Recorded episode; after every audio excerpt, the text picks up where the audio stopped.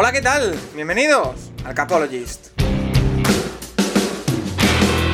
Where I come from isn't all that great. My automobile is a piece of crap. My fashion sense is a little whack, and my friends are just as screwy as me. I didn't go to boarding schools. Preppy girls never looked at me. Why should they? I ain't nobody got nothing in my pocket.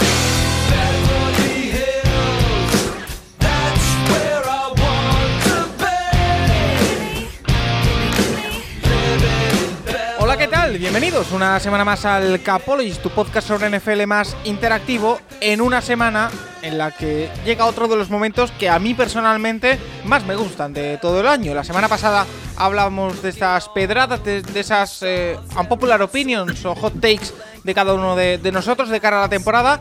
En esta semana llega otro de esos grandes momentos de la temporada para mí, que es pronosticar el récord de los 32 equipos de la NFL. Todos y cada uno de los equipos de la NFL van a pasar por, nuestro, eh, por nuestras manos y vamos a acabar definiendo eh, un récord para todos y cada uno de, ellos. Lo vamos a hacer simulando una temporada, lo hemos hecho ya y a cada uno de los miembros del podcast les ha salido un resultado diferente que iremos poniendo en común en la segunda parte del programa. Antes de eso, repasaremos toda la actualidad de la segunda semana de pretemporada que como decimos ya se ha disputado, eh, solo queda una antes de comenzar la temporada regular, así que ya tocamos con la punta de los dedos ese inicio de la temporada regular NFL y también por supuesto responderemos a todas vuestras preguntas y comentaremos todo lo que está siendo la, actualidad de la NFL. En un podcast que ya sabéis que está patrocinado por Stripes.es, la agencia de viajes que te lleva a ver todo el deporte norteamericano a Estados Unidos y también a Europa cuando vienen aquí pero que ahora se centran en esos viajes que tienen al Far West, que también tienen a Nueva York, que podéis ver en su web stripes.es y recordad que para todos los viajes eh, a Estados Unidos tenéis 50 euros de descuento si vais de parte del Capology. Sé que están ya planeando los viajes, así que es el mejor momento ahora para meteros, ojear un poquito, bichear qué es lo que tienen preparado y poder ir a ver a los Green Bay Packers o a los Chicago Bears. Son algunas de las opciones que proponen los amigos de Stripes. Eh, no me voy a entretener mucho más, porque hoy tenemos un programa que tengo muchas ganas de que suceda y también eh, porque ha sido el día después, o es el día después, hoy martes día 23 por la noche cuando estamos grabando, de haber presentado lo que va a ser la temporada 2022 en el Capology. Es una temporada llena de ilusión, llena de contenido, en la que creo que nos lo vamos a pasar muy bien y en la que va a estar presente, como siempre, Rafa Cervera, arroba Rafa Cervera 22 en Twitter. ¿Qué tal? Pues muy bien, Paco, a ver si de aquí cinco años hacemos toda una gala para presentar la temporada, ¿no? Sí. Los eh, programas, etcétera. Ahora de momento es una gala virtual, pero bueno, a ver si acaba convirtiéndose en una, gala real y la gente puede conocer en, persona a Santiago Tomasi, por ejemplo. ¿no? Por ejemplo, hay mucha gente queriendo conocer en persona a Santiago Tomasi. Eh, resumiendo, Rafa, eh, lo que hemos eh, comentado, lo que nos hemos guardado ases en la manga, debo decir, porque todavía hay cosas que no hemos contado, pero que contaremos pronto, es básicamente hemos renovado nuestra imagen corporativa, si se puede decir así, el logo, el encabezado en redes, también todo eso, estamos en proceso y ya hemos presentado cuál va a ser el, nuevo logo, que a mí me, me, encanta. Hemos presentado a un equipo de redes que va a profesionalizar eh, las redes con, bueno, todo un cambio de imagen y demás. Y también hemos presentado esa parrilla en la que habrá cinco programas semanales durante la temporada NFL. O sea, dentro de dos semanas ya tendremos cinco programas cada semana. Uno de ellos que se estrena, que es el Rincón del College, que pasa a tus manos. ¿Cómo te sientes emocionado por ese inicio del Rincón del College que se estrena este viernes? A las mías y a las de Santiago Tomasi, porque será él un poco el que presente el programa y pues le echaremos una mano desde la experiencia Juan Jiménez y yo y desde los datos, el análisis, etcétera, Nacho Cervera. O sea que me parece que quedará bastante completo el elenco de este programa y nos estrenamos el viernes porque el sábado, jornada cero, pero arranca ya la temporada de college. La previa, más así, por así decirlo, la haremos la semana que viene, pero ahora ya tendremos obviamente un aperitivo porque juega North Carolina, juega Florida State, pero sobre todo em, centrándonos en ese partido, vuelve la NCAA a Dublín con el duelo entre dos equipos de la Big Ten que jamás habían estado ahí, como la Universidad de Nebraska y la Universidad de Northwestern. Pues ahí estaremos. O sea que vais a estar todos en el rincón del college, menos yo. Eh, correcto, para que... correcto. Vale, vale, me queda claro. Eh, no, no, no, bueno, iremos, iremos rotando. También no sé si Nacho puede estar todas las ocasiones, etcétera, si Juan puede estar en todas. Pero bueno, Santiago Tomás y yo sí.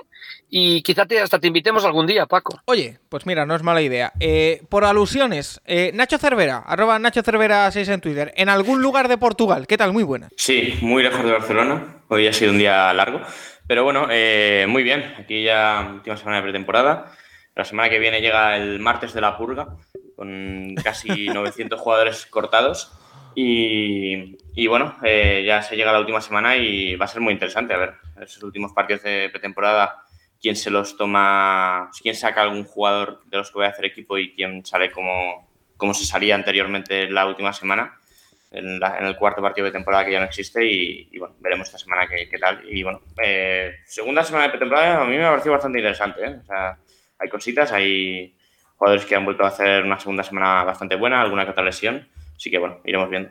Ahora te preguntaré por, por ello, pero antes, tú que eres siempre tan analítico, tan sesudo en tus análisis, ¿qué te parece lo que hemos presentado de nuevo en el Capologist? Porque hay una broma que no es broma, porque al final eh, son muchas cosas a las que movemos cada semana y cada día y muchos frentes abiertos. Al final, eh, tú, Nacho Cervera, te enteras de algunas cosas antes de que pasen. Del resto te, te, te enteras dentro del proyecto del Capologis cuando ocurren. Eh, ¿A ti qué te algunas parece? cosas dice.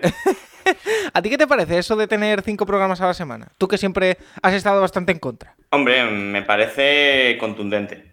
Me parece, bueno, que, a ver, yo el, sí que es un poco meme, pero a mí me pasa con otras cosas. Yo creo que eh, un programa que pase de las dos horas, eh, sé que si no es un tema. O sea, a mí me pasa, por ejemplo, algún podcast de fútbol que escucho, cuando sé que pasa de las dos horas, sé que es complicado que me lo acabe escuchando completo. Y bueno, supongo que habrá gente que le pasará lo mismo, que no tenga el fútbol americano o otras cosas como el, como el deporte principal y que un podcast de dos horas 35 minutos, como llegamos a hacer alguno el año pasado, en, a mitad de octubre, pues entiendo que no se lo acabe. Precisamente y... por eso la idea es seccionarlo de la mayor manera posible, para que ocupe menos el, el, normal, que no sobrepase las dos horas y bueno, tener el rincón del college para los amantes del college, eh, a Juan también por ahí con su sección que merece entidad propia, así que bueno, oye, te agradezco tu mesura con esa palabra de contundente y no otras. Eh, Santiago Tomasi, arroba el box de Tomás en Twitter, ¿qué tal? Aquí estamos, otra semana más, con ganas de hablar de fútbol americano, la verdad. Eh, una semana que ya decimos, eh, te escucharemos en el Rincón del College presentando y ocupando esa silla que, bueno, te queda tan bien. Eh, algo destacado, voy a empezar por ti, eh, de lo que ha sido esta semana de pretemporada, como la semana pasada. Te pregunto lo mejor y lo peor para ti. Eh, lo mejor ver a un jugador como Turpin, que funcionó muy bien para, para Dallas, un ex XFL, un ex ELF, eh, ELF me a la Liga Europea, así que bastante, bastante bien. Y algo negativo, ya no solo el golpe que se lleva a Thibodeau, que para mí es totalmente legal, sino la polémica que se ha juntado alrededor y las críticas a un jugador como Tadeusz Moss que estaba peleando por un puesto en roster que me parecen bastante injustas hacia, hacia el jugador de Bengals, la verdad. A mí el golpe, mmm, vamos a empezar, ahora hablaremos de ello, me parece que está al límite, eh, pero bueno. Eh, es un bloqueo que se puede discutir la, no, es total, si ese bloqueo es totalmente legal, no, pero un bloqueo, legal. Un bloqueo es, es legal, o sea, debajo, dentro de la caja que forman los tight ends, digamos, dibujada, es la única zona porque la NFL cambió la regla el año pasado, donde se puede bloquear por debajo de la cintura. O sea que el bloqueo es completamente legal, completamente legal. Y es una jugada pues muy de fútbol, la verdad, es que no, no, no sé. Pero o sea, bueno, yo el, estoy el de acuerdo con la, Tomás y que jugada, no, no, sé por qué que... Nacho. El, el, tema, el tema de la jugada es que el, el, tío que se lleva el golpe es el 5 del draft. Si un, el 153, un, si fuese el 153 o un undrafted, pues sería una jugada que ni nadie hubiera puesto nada un Kayvon Thibodeau que parecía y se temía que podía tener una lesión muy grave que le hiciese perder la temporada por esa, ese placaje que acaba impactando sobre la rodilla de, del jugador de, de, los Giants y que se la dobla. Finalmente eh, parece que se va a quedar en 3-4 semanas de baja. Bloqueo. Fue un bloqueo. Un bloqueo, perdón. No, que fue un bloqueo, ¿no? Sí, sí, o sea, sí. Sí, no, no, no, para, para, que la gente que no la ha visto. Eh, ese bloqueo, como decimos, finalmente se va a quedar en 3-4 semanas de, de, baja. Parece que incluso podría llegar a la semana 1. Eh, un jugador que, bueno, ya para añadir al meme un poquito de eh, más eh, salsa, tengo yo en varias fantasies. que es un poco lo que dijimos hace un par de semanas, eh, que no cojáis a los jugadores que cojo yo porque es lo que sucede. Así que, bueno, parece que Tibodó va a poder seguir en una jugada que ha generado, como decimos, bastante controversia, pero que ya hemos comentado por aquí. Rafa, lo mejor y lo peor de esta segunda semana de pretemporada para ti. Bueno, yo creo que lo mejor sigue siendo Kenny Pickett. Me parece que continúa ahí la, lucha por el tema de, la, de quién será el coreback titular de los Steelers en la primera jornada.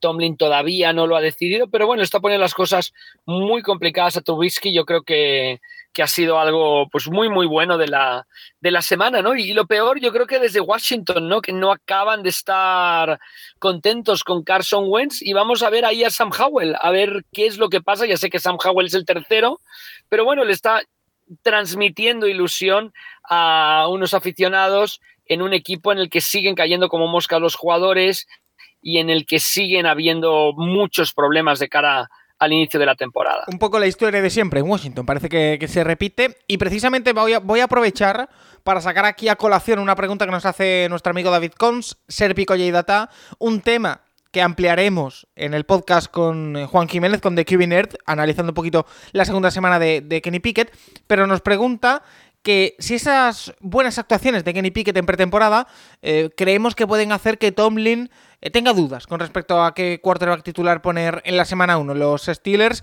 y si continuamos creyendo que será Trubisky o si se impondrá Pickett. Eh, Tomasi, yo es que empiezo a tener la impresión, y ya no hablo de juego, hablo de el run run, el entorno, lo que se está moviendo, de que se está creando un calvo de cultivo, y creo que lo dije la semana pasada, para que acabe jugando Pickett en la semana 1. Se está empezando a hablar, porque a mí esto me recuerda al caso, el que tengo más cercano, eh, el de Deshaun Kaiser cuando acabó ganándose la titularidad de la semana 1, aunque después salió como salió. Eh, era un poco eh, el empezar a oír en todos los medios, y siempre digo que cuando los analistas, sobre todo los insiders de la NFL, hablan de algo, es porque a alguien le interesa. Eh, empieza a moverse, que podría haber dudas, que tiene alguna repetición con el primer equipo en los entrenamientos, que está deslumbrando, que está gustando mucho, a ver si va a ser titular. Cuando empieza a moverse todo eso, es que algo hay. Y a mí no me sorprendería nada ver a Pique titular en la semana 1. Esto no quiere decir que crea que tenga nivel o no. No soy capaz todavía de juzgarlo. Pero eh, no me extrañaría, Tomás, ¿y tú qué opinas? Que no debería serlo. Que no debería serlo y que creo que Tomlin lo tiene bastante claro. Es decir, la gran ventaja que había en Cleveland para crear ese caldo de cultivo de no, porque de Son Kaiser y de Son Kaiser titular y tal y cual, era básicamente que era Hugh Jackson el entrenador. y que no había otro puerto. No, y que era Hugh Jackson. Es decir, era Hugh Jackson, es un entrenador nuevo, le puedes meter presión, le puedes meter el. Ojo, que es que este chico, cuidado, ojo, que este chico, cuidado, que este chaval de segunda ronda es muy bueno. Eh, sí, pero es que prefiero poner a un veterano. Es decir, al final, el problema que va a tener Steelers es una línea ofensiva que es muy mala, un inicio de calendario muy duro. Yo personalmente no pondría Piquete la semana 1. Porque es quemar etapas por el mero hecho de mirar las camisetas que vamos a vender porque Kenny Pickett, héroe del pueblo. Me parece que eh, Tomlin no va a tomar esa decisión, que Tomlin tiene claro el, a quién quiere poner titular, pero que obviamente la franquicia, y hablo a nivel eh, más de arriba, no tanto de los Rooney, que sabemos que no se meten tanto, pero que a la franquicia a nivel marketing lo que le vendría genial es que fuese desde semana uno el heredero, el sucesor, póngale el mote que quieran para venderlo en las teles, pero no creo que es lo que deban hacer ahora mismo el equipo, la verdad. Y que lo hablamos, eh, o, al menos yo así lo he eh, dicho en alguna ocasión. Yo sí creo que tenga el nivel. Ahora bien, no sé si el nivel lo tiene ya para jugar como quarterback uno. Yo digo, eh, Rafa, tú que también tienes muy interiorizado todo eso, eh, no, yo, creo que yo creo que el titular, contestando la pregunta de David Cons, yo creo que el titular será Kenny Pickett en la primera jornada. Me parece que, sobre todo, de cara al futuro de la franquicia, no sé si Pickett pueda ser o no el futuro de la franquicia, pero que sí que apunta como el futuro de la franquicia o que se cree que puede ser el futuro de la franquicia, mientras que Trubisky es simplemente un parche. Trubisky jugó bastante mal este último, este segundo partido. Eh, yo, yo, creo que está jugando mejor que ni Pickett en estos momentos, que está dando más y yo creo que va a ser el titular. Nacho, ¿tú qué crees? Yo quiero felicitar a la gente de Mitchell Trubisky. El año pasado lanzó ocho pases, una intercepción, saca un contrato que ni tan mal para lo que va a ser, para lo que va a ser su temporada. Y, que el año que viene acabará cortado, obviamente, y a ver dónde acaba. Pero es que eh, lo, lo, hablábamos antes de entrar con Tomás y que eh, el calendario de Pittsburgh no es inicial no es sencillo. Es decir, van a Cincinnati la primera semana, que a ver eso.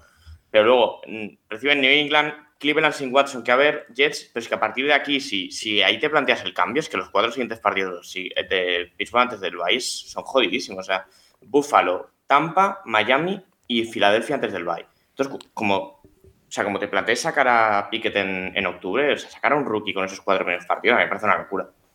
Vais, eh, vais a alucinar con lo que me sale a mí en las predicciones con los Steelers. Solo os aviso. Em, ¿Para bien o para mal? Alucinar, simplemente. O sea, y aparte, por otro lado, eh, que salían esta semana, eh, bueno, un poco las dudas que ya siempre hemos tenido con, el ataque de Pittsburgh. Salía Tony que por lo visto está bastante enfadado con, el rendimiento de la línea ofensiva en esta pretemporada. Es verdad, o sea, la línea ofensiva de Pittsburgh no ha estado bien, ningún, no ha estado especialmente bien en ninguno de los dos partidos. Y, vamos a ver eso. O sea, yo el tema, el tema de Kaiser es que estaba mirando ahora la plantilla. Kaiser llega una pretemporada a pelearse el puesto con Kevin Hogan y Cody Kessler. O sea, no, este no, está claro, está claro, pero que... Son estos dos son peores que Pero hablo, hablo de, esa sensación de un jugador que arranca como no titular y que parece que no va a ser titular de primeras, pero que aumenta el run run, aumenta el run run exponencialmente durante la pretemporada y se acaba llevando el puesto. A mí me está empezando a oler a eso. Eh, ¿Tú quién crees que va a ser? Solo, solo falta Pittsburgh y Seattle en anunciar titular, ¿no? Creo que el resto lo tienen todos ya.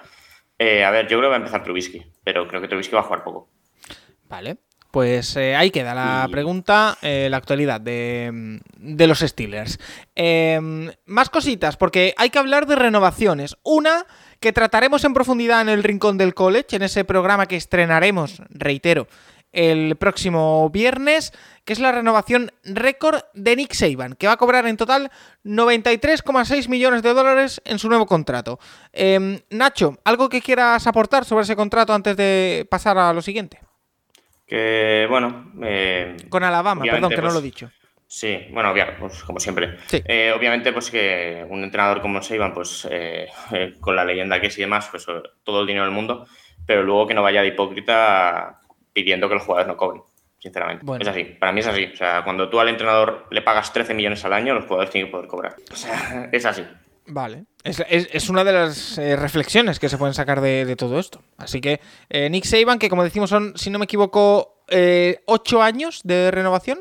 Sí, a cambio de 93, a cambio de 93,6 millones de dólares en total. Como decimos, Tomasi, Rafa, Juan, Nacho eh, lo analizarán qué supone para Alabama, qué supone para la NCAA esta renovación.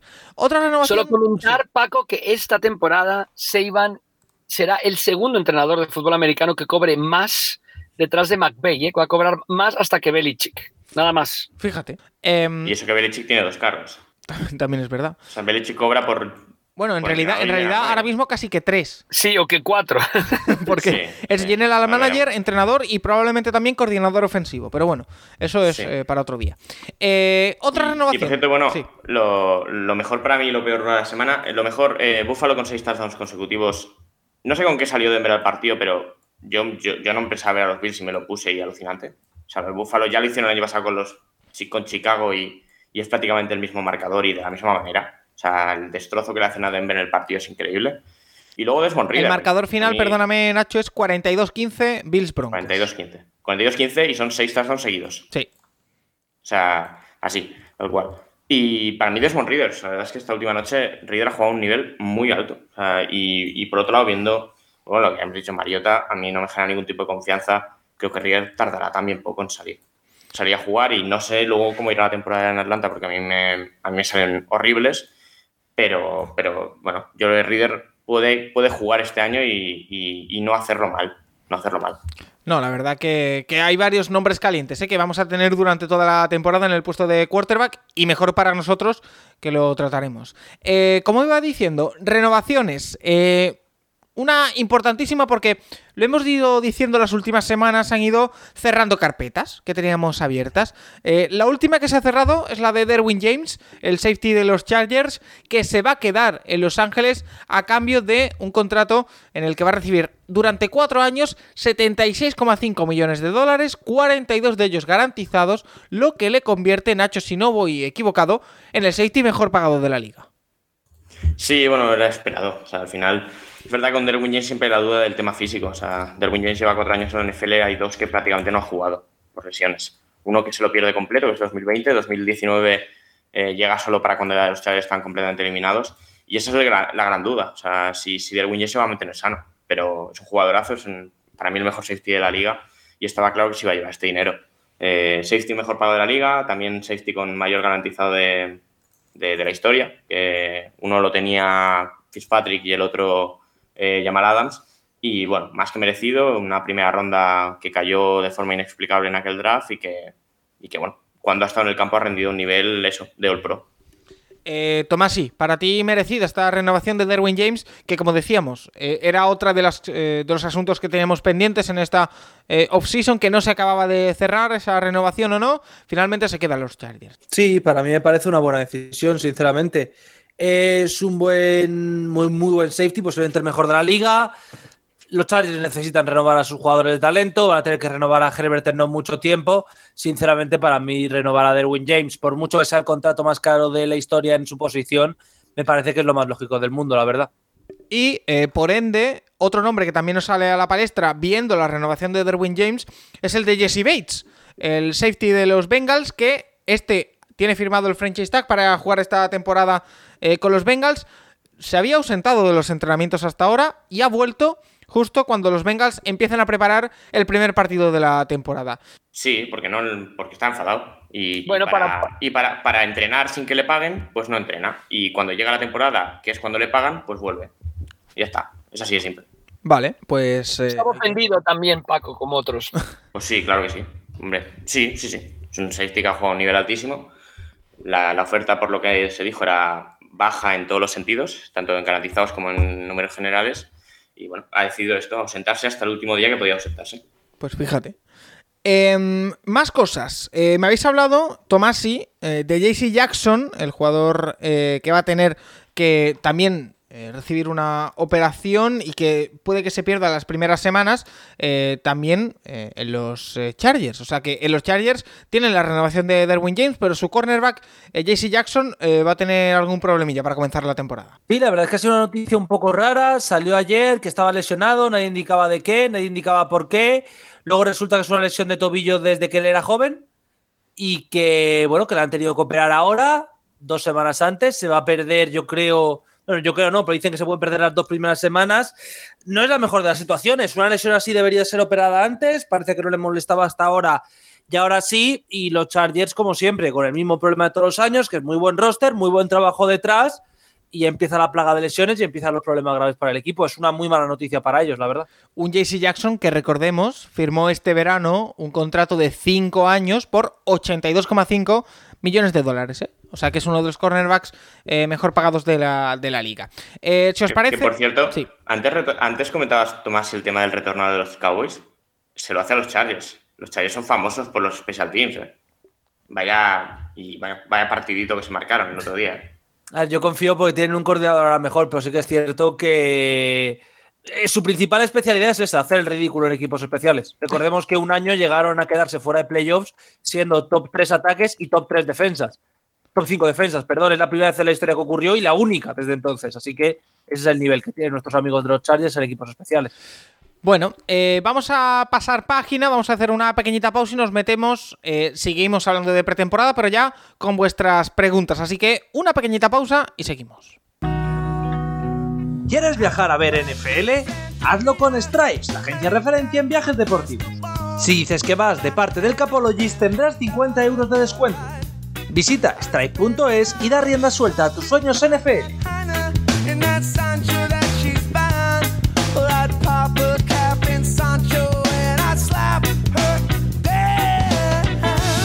Y junto a las preguntas, dos temas más que os quiero sacar a la palestra. El primero, la situación de los quarterbacks en Carolina. Parece que ya, bueno, parece no, seguro, se ha anunciado que en la primera jornada ante los Cleveland Browns el titular va a ser Baker Mayfield. Em, en realidad no es una sorpresa porque todo parecía indicado a que iba a jugar Baker Mayfield, pero ya es oficial. A eso se le suma, Rafa, que Matt Corral ya ha sido situado en la lista de IR, se va a perder toda la temporada por una lesión en el pie, en el eh, es algo así como el ligamento o el tejido que une eh, la base del dedo con el pie. Eh, se va a perder toda la temporada, así que mala suerte para Matt Corral, porque era un ambiente, algo así como lo que se suele decir de que eh, era un río revuelto los Panthers, al menos eso parece a principio de temporada, y algo podría haber pescado Matt Corral, pero se va a perder la temporada. No sé, yo a ver si acaba de, titular Walker la temporada. Matt Corral, yo lo vi con muchos problemas lanzando la pelota el otro día, ¿eh? en cuanto a dinámica, técnica, etcétera. Yo creo que Matt Corral tiene que trabajar mucho, aprovechar la lesión para trabajar y mejorar su mecánica de lanzamiento, ya lo comentarás con Juan Jiménez, pero lo vi muy, muy mal. De nuevo, un manejo muy raro por parte de Rule de los corebacks. Jugaba uno, o sea, jugaba Corral, jugaba Walker, no utilizó ni a Darnold ni a Mayfield, acabando de tomar la decisión de Mayfield. Y me parece que la decisión de Mayfield estaba tomada a priori en el momento que lo fichan. Yo creo que ya estaba, Mayfield era, el, puesto era suyo para perderlo, nunca de, de Darnold. Eh, Tomás, sí, cero sorpresa, ¿no? Con lo de Mayfield, eh, a ver ahora qué tal rinde y cuánto dura en ese puesto. Sí, a ver, era lógico que iba a ser el titular. Darron el año pasado no es que haga la peor temporada del mundo, pero tampoco es que sea nada extraordinario, por tanto que iba a estar sentado era prácticamente, no voy a decir obligatorio, pero era obvio. Y veremos qué puede hacer Mayfield. Sé que tú tienes mucha ilusión en él, yo personalmente ¿La tengo? no pero va a ser interesante el ver qué es lo que puede hacer una temporada donde supuestamente al menos le van a dejar trabajar sin estos problemas del último año, que si le afectaron, que si no. Así que veremos cuánto puede dar y cuánto de, real era todo el tema de que es que el problema era de la banda y no era suyo. Nacho, ¿algo que añadir? No, bueno, que al final Mayfield es el mejor, el mejor que tienen ahora mismo y, y, veremos la temporada. O sea, yo obviamente creo que Carolina no va a ir bien la temporada y veremos a futuro cómo sale el tema. Pero bueno, Mayfield tiene un año para, para ganarse el seguir, siendo un cuarto de titular en la NFL el año que viene, donde sea, ya sea en Carolina, donde sea, y, y veremos qué pasa ahí. Pero yo no, no soy nada optimista de la temporada Carolina. Bueno, eh, el otro asunto que también es otra carpeta que vamos a cerrar por fin, porque ha coleado muchísimo, que quizá no estamos eh, del todo satisfechos con eh, la resolución, es que ya tenemos eh, sanción definitiva para Deshaun Watson. Van a, hacer, van a ser finalmente 11 partidos los que se va a perder, no se va a perder un año entero como pretendía la NFL o eso parecía, y 5 millones de dólares de multa. La curiosidad, Nacho, es que el partido 12, el que en teoría va a poder jugar de Sean Watson, va a ser contra Houston, en Houston. Em, invita a pensar mal, la verdad, eh, es un partido que en teoría estaba planeado para domingo 7 de la tarde en España y yo ya os adelanto que probablemente se ha cambiado de horario. No, no, no, no, no, no. Es una eh, piña de partido, Paco. Eh, no lo tengo yo tan claro. Es, es una piña de partido. Voy a ver qué partido hay. Porque van, a poner, porque van a poner un partido que va a ser entre un equipo que va 3-8 y otro que va 5-7, entre muchas comillas. Estoy poniendo récords inventados en la semana 13 como prime time. Por mucho que dé mucho morbo el partido, que da morbo y tal y cual, pero. Pero lo que sí es verdad es que. Bueno, estamos de acuerdo, o yo por lo menos lo pienso, y creo que vosotros también. La sanción se queda corta para lo que pensábamos que merecía Deshaun Watson, que yo incluso eh, pensaba que no tendría que volver a jugar. Pero eh, al final se quedan 11 partidos, Nacho. Un acuerdo entre eh, el sindicato, la NFL, también interviene por supuesto el jugador eh, y se queda un poco eh, entre medias. no se pierde la temporada entera, tampoco se queda en tan solo esos seis partidos que se había propuesto en un inicio por parte de la jueza Sue Robinson. al final yo creo que el que sale más perjudicado es el equipo, Cleveland Browns, porque decíamos, si se pierde el año entero, corre un año hacia adelante su contrato, si se pierde solo seis partidos, da tiempo a revertir la situación de ese inicio que pueda ser eh, mejor o peor sin Deshaun Watson. Ahora se queda en un escenario a medias. Eh, no sé cómo lo ves.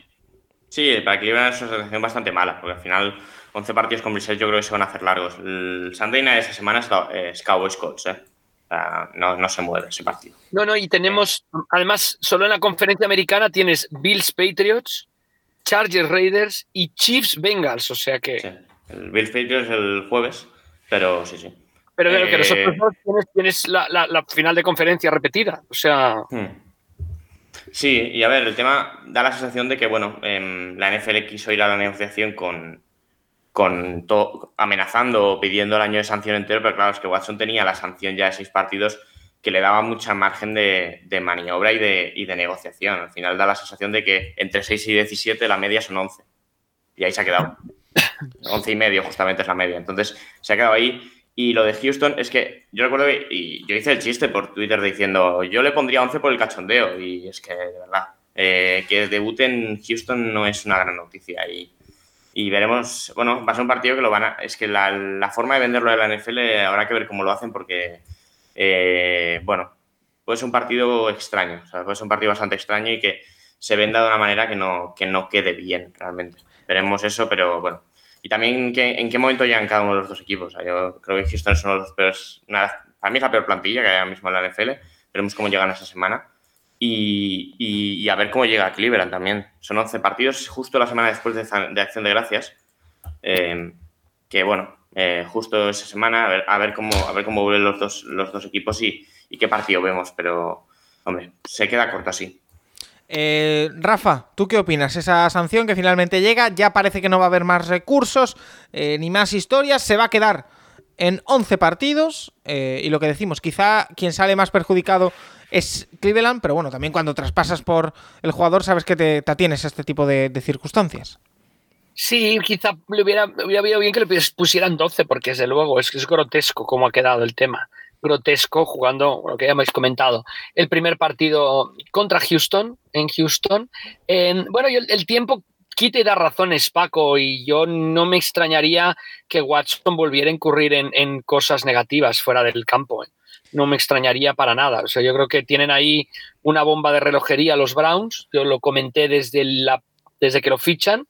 Y, y, bueno, a ver, cómo se comporta, pero, pero desde luego yo creo que la actitud de él hacia todo lo que ha ocurrido, diciendo que no es culpable, diciendo, bueno, él ha echado mucha cara, ¿no? O no pidiendo perdón, etcétera, con lo cual yo, yo creo que, que, es una actitud nefasta, que al final los abogados ya saben que lo que siempre buscan son las negociaciones, los acuerdos, se ha conseguido, pero yo, yo creo que es un yo creo que es toda una situación muy, muy triste y que deja muy mal, muy mal situada a la NFL, a la imagen de la, de la NFL.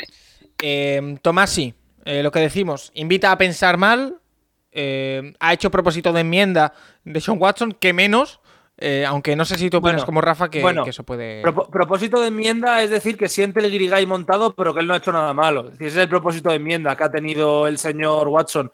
Eh, sinceramente, esto siempre me lo dices fuera, que mm, muchas veces tengo que moderar mi lenguaje, porque soy muy mal hablado, lo reconozco. Y todo lo que me sale de la palabra de toda la sanción de Watson son improperios. Me parece que es una sanción totalmente infame, porque es muy corta, que demuestra que en la liga tienes una sanción según la posición en la que juegas y según el talento que tengas, y que si estás en otra posición, la sanción es diferente, y que Watson va a volver contra Houston. Ya hemos visto en pretemporada las camisetas que se han vendido en los alrededores del estado de Cleveland, no con por algunas, parte de la franquicia, pero sí por parte de fans. Con algunas imágenes bastante grotescas, eh, que, bueno, no hay otra palabra que... Un padre que, con un niño... Sí estupor. Es, es, hacia las masajistas, es Free Watson, eh, que jodan a esas tal. Estoy diciendo las, las, palabras textuales, por cierto, de las camisetas, no es que lo opine yo. Pues lo siento mucho, pero para mí esto es funesto. Y es que lo que se va a hacer para ese partido, lo comentaba Nacho, es ese partido va a ser la vuelta de Watson a su antigua casa. El público va a estar enrarecido, va a ser un partido que no va a ser de temporada regular, que evidentemente se va a meter a las 7 precisamente para que no sea un más polémico y que va a quedar como uno de esos partidos que se juegan, que se celebran, pero que va a ser incómodo de narices para la prensa cubrirlo, para la gente hablar de él y que al final es lo de siempre y es el comentario de, pero es que Watson es muy bueno, entonces se va a hablar de él. Sí, en este programa estamos obligados a hablar de él cuando juegue porque es un jugador de NFL y tiene mucho talento. Ahora, a mí personalmente no tengo ninguna gana de tener que hablar de él como jugador. Es la decisión de la liga, es lo que han tomado, hay que respetarla y tendremos que hablar de él como quarterback, pero a mí me da mucha rabia toda la situación que hemos tenido y que la resolución sea un, bueno, un, golpecito en el trasero a todos y venga chicos que con 11 partidos se soluciona la cosa. Y sin que tenga que pedir perdón ni nada de esto, que es ya kafkiano por completo, las declaraciones de Watson y la rueda de prensa con Watson diciendo no he hecho nada malo, mientras que Berry decía, que esto me hizo muchísima gracia, tenemos un plan específico para las masajistas de Watson. Bueno, pues si tienes un plan específico para una posición así, a mí que alguien me explique cómo no hay nada malo detrás y cómo es algo habitual en el mundo real. Pues sí. bueno, es lo que toca. A colación de esto, precisamente Carlos RA nos pregunta que el playbook de pase de los Browns, eh, si es tan malo como le parece a él, eh, porque no crean ni una jugada en la que se deje libre a un wide receiver o pensamos que simplemente el cuerpo de receptores es malo en sí. Eh, evidentemente, y lo volvemos a repetir como decimos todas las semanas, eh, la pretemporada no es una prueba absoluta de nada, pero Nacho, por lo que estamos viendo, vimos en la primera semana a un Deshaun Watson muy desacertado. Hemos visto esta semana a un Joshua Dobbs que sí que ha hecho alguna jugada que ha sido un highlight y demás, pero no es ninguna locura. Brissett no jugó. Eh, es que Dobbs es malísimo. El cuerpo de receptores, más allá de Amari Cooper, eh, es corto. Es corto. Flojo, sí. Donovan Pippon Jones, Anthony Sworth. Eh, sí, sí. Poquita cosa. Sí, sí, sí. O sea, Cleveland. Bueno, yo creo que si Cleveland no hubiera traspasado todo lo que traspasa por Watson, la primera ronda hubiera ido en receptor. Eh, cogen a David Bell en tercera luego, pero, pero sí, es verdad, es un, es un cuerpo de receptores corto. al final has pasado de tener unos años ahí una, a Beckham y Landry y ahora han ido los dos. Llega a Mari Cooper con bastantes dudas de los últimos años en Dallas y, veremos, pero sí es verdad que es un equipo eminentemente corredor y se va a notar también durante el año. Hay que contar a Hunt también ese juego de pase, pero, pero sí, sí, a mí la sensación de que Cleveland por aire no vais sobrado, no vais sobrado este año. Eh, y lo que se vea en la pretemporada no importa, sinceramente importa poco. O sea, ver jugar a George Dobbs, George Dobbs no va, o sea, por el bien de Cleveland, George Dobbs que no juegue ni un snap. ¿Vale? No, no, está claro. Eh, yo lo decía eh, más que nada porque eh, quizá Cleveland está confiando el crecimiento en el puesto de wide receiver al crecimiento de Donovan People Jones. Habrá que verlo. tuvo destellos la temporada pasada, pero yo, le, yo por, mi parte le noté cortito a la hora de ser un wide receiver 1 un wide receiver 2. a la hora de tener protagonismo, eh, me costaba, se me quedaba un poquito corto. Pero habrá que ver en esta, en esta temporada. Eh, más cositas, pasamos de, tema, volvemos a la pretemporada en sí, eh, porque nos preguntan algunas curiosidades. por ejemplo, Robert nos pregunta que si sabemos en qué partido ha habido más asistencia de público. Es que veo las gradas medio vacías en muchos partidos. Gracias. no sé si tenemos el dato, pero creo que... tengo el dato del más público en la primera semana, que fueron los Packers en Lambo contra los Texans, 72.348 personas, pero tienes entradas de los Ravens por encima de las 70.000, en MetLife por encima de las 70.000, el duelo entre Giants y Jets. Yo creo que las, las entradas no son malas a la pretemporada. Lo que pasa son dos cosas. Primero, el que va al partido es más estilo un partido de béisbol que está ahí pasándoselo bien, se va a comprar la Coca-Cola, o sea, no hay tensión, con lo cual en la grada la gente va pululando bastante. Y después que se van bastante antes de que acabe si se van a veces antes de que acabe un partido de temporada regular, aquí cuando ya salen los terceros jugadores de todas las posiciones, pues queda media, queda un 50% en el estadio de la gente que asistió al partido. Yo estuve en un partido en, de pretemporada, el único que he estado, unos Jets Eagles, fui con unas personas de la NFL, llegamos en el segundo cuarto y nos fuimos en el tercero. O sea que al final cuenta porque estuvimos, pero eh, de cara a la, visión en, la televisión, en los medios, pues sí que es a veces un poco como si estuvieran desérticos los, campos, pero es más por el interés que genera el partido que por la propia gente que va. Eh, muchos equipos, yo creo que la mayoría venden los partidos de pretemporada como partido en el paquete de, partidos. O sea, si van a jugar nueve en casa y uno de pretemporada, venden los diez, no te venden nueve más uno que también eso, si te duele el bolsillo, pues acabas yendo al campo. Claro, por lo tanto, al final les acaba saliendo rentable también esos partidos de pretemporada. No dan puntadas sin hilo en la NFL. Eh, David DB nos dice: Buenas compañeros, ¿podríais dar algunos datos sobre las Practice Squad? ¿Cuántas plazas hay? ¿Cada cuánto se pueden hacer cambios? ¿Cuántas veces se pueden activar y desactivar jugadores en el roster de 53? ¿Los jugadores son libres de fichar por otros equipos? Etcétera. Eh, Nacho, esta pregunta lleva tu nombre, eh, pero yo lo único que voy a aportar es que, si no me equivoco y no voy eh, equivocado, hay una norma por la cual tú no puedes cambiar de un practice squad a otro equipo contra el que tu equipo en el que estabas vaya a jugar en las próximas dos semanas aproximadamente. No, una, una, semana, El próximo rival. un poquito, ¿cómo funciona? A ver, son, son 16 puestos. 16 puestos de, que están divididos en dos grupos los que ya existían de siempre, que eran 10 puestos para eh, jugadores que no lleven más de dos temporadas eh, conseguidas, digamos, en la NFL, se consigue una temporada o se cuando pasas más de seis semanas en roster, ¿vale? Si tú pasas más de seis semanas en, bueno, en roster, en equipo, vaya, cobrando, ya estés en roster o lesionado, si pasas más de seis semanas, eh, digamos que esa, esa temporada te cuenta.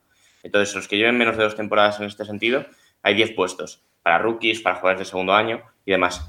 Y luego hay 6 puestos para jugadores veteranos, que a partir de ahí ya, ahí ya puedes tener los años de, de, NFL que quieras. 6 puestos. Y, por ejemplo, jugadores em, del eh, Player Pathway no cuentan. Es decir, por ejemplo, yo, el caso que sé, eh, Seattle tiene un jugador alemán, un linebacker alemán, no va a hacer roster.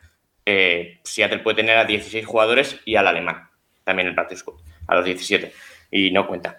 Eh, y luego a partir de aquí eh, se pueden hacer todos los cambios que quieras. O sea, tú cada semana puedes echar a cuatro y, y, fichar a otros cuatro y a la semana siguiente volver a fichar los cuatro anteriores. Eh, para activar y desactivar, lo que metieron hace con el nuevo CBA de que se podían subir dos jugadores por semana al roster, lo que puede hacer un equipo es cada semana subir a dos, puede subir a dos jugadores de practice squad para que jueguen el partido y, durante las dos primeras veces que los suben, luego pueden volver automáticamente al practice squad sin que pasen, sin que sean despedidos, digamos, sin que se lo pueda llevar otro equipo, pero a partir de ahí, si el equipo quiere mantenerlo, eh, o lo mantiene en roster o se juega a que, a que se lo lleve otro equipo para su equipo, para su roster.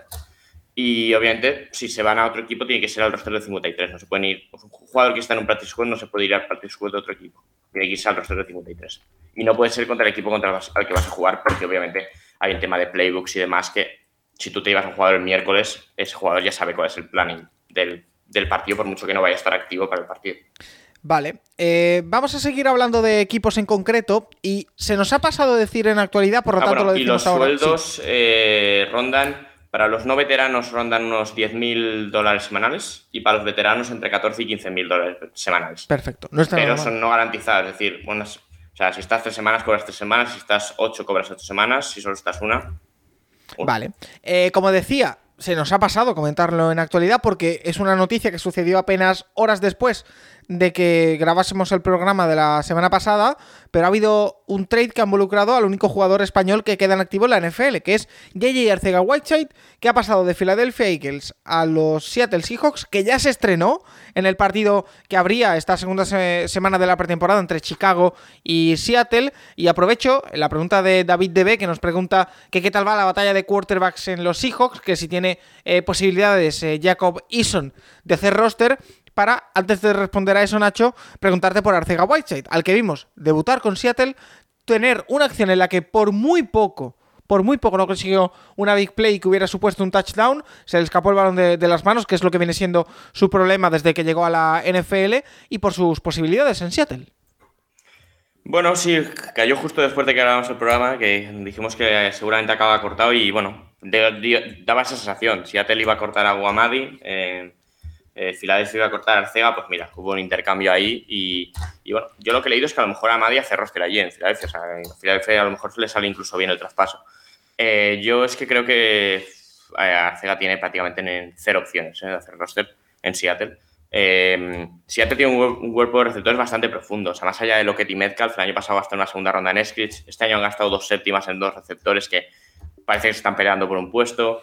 Freddy Swain es un jugador que ha ido aportando sus cositas, los años que ha jugado, los, estos últimos años. O sea, Seattle tiene un cuerpo de receptores eh, bastante profundo y, el tema principal es que Arcega, si se quiere ganar el puesto, solo tiene que ganar por Special Teams. O sea, Arcega, el tema del receptor o Tyrene o tal, da igual. O sea, Arcega va a jugar en Special Teams, no va a jugar en ataque.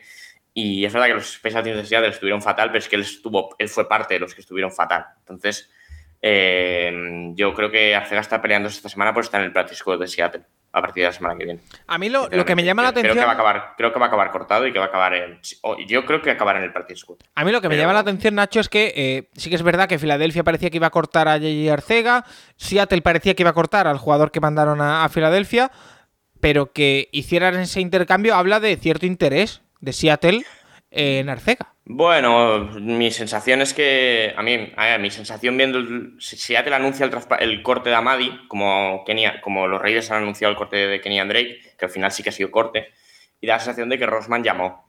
Rosman llamó, ofreció alguna, debió ofrecer dos, debió tirar de dos o tres jugadores que se los quería sacar de encima, y mira, Arcega salió.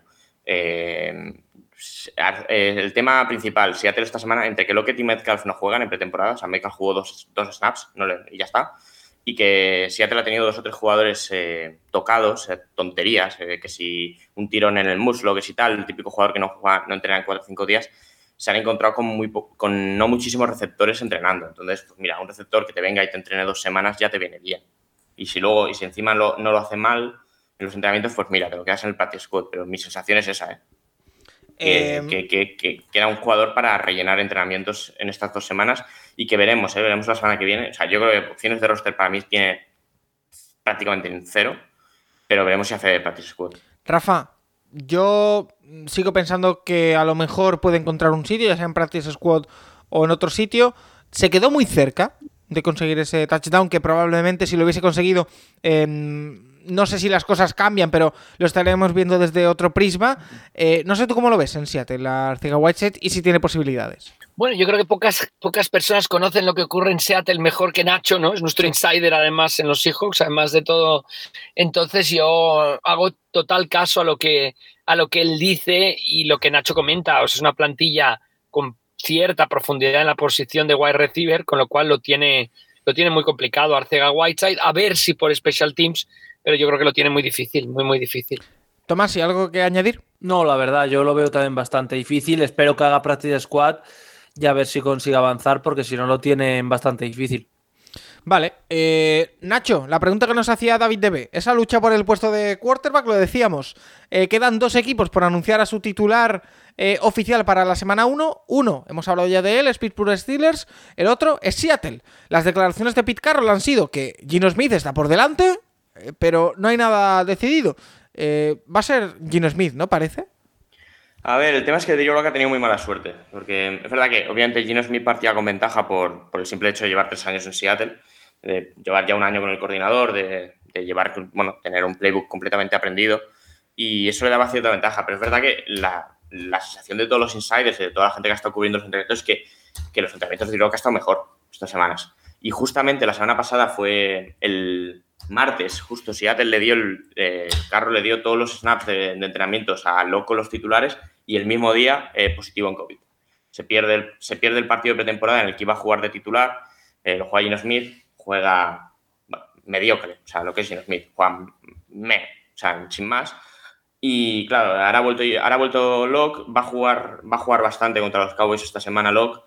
Eh, y a ver, la sensación es que sí, que Gino Smith va a ser el titular y que Gino Smith va a durar muy poco como titular. Que, que Drew Locke será malísimo, pero Drew Locke es, es mejor que, que, Gino Smith. Y ya está.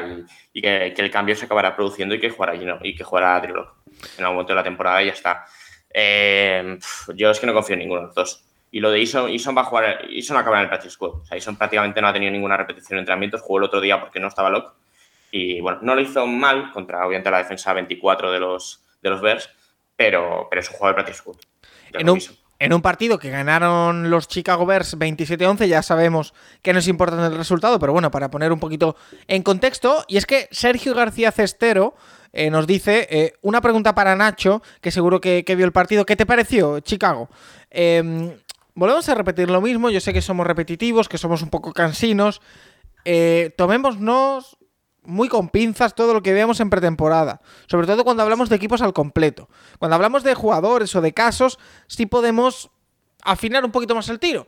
Pero eh, esto lo digo para que se tome como contexto antes de que Nacho diga qué le parecieron los, los Bears. ¿Qué te parecieron? Bueno, a ver, obviamente es eso. Eh, a mí mi sensación viendo los dos partidos de, de, Fields, que sí que he visto todos los snaps, es eh, creo que eh, a ver, es obviamente pretemporada, ¿eh? pero creo que Getsy, el, el, coordinador que se ha traído a los Packers, está siendo bastante capaz de sacar a, Fields de, situaciones en las que la línea lo mate.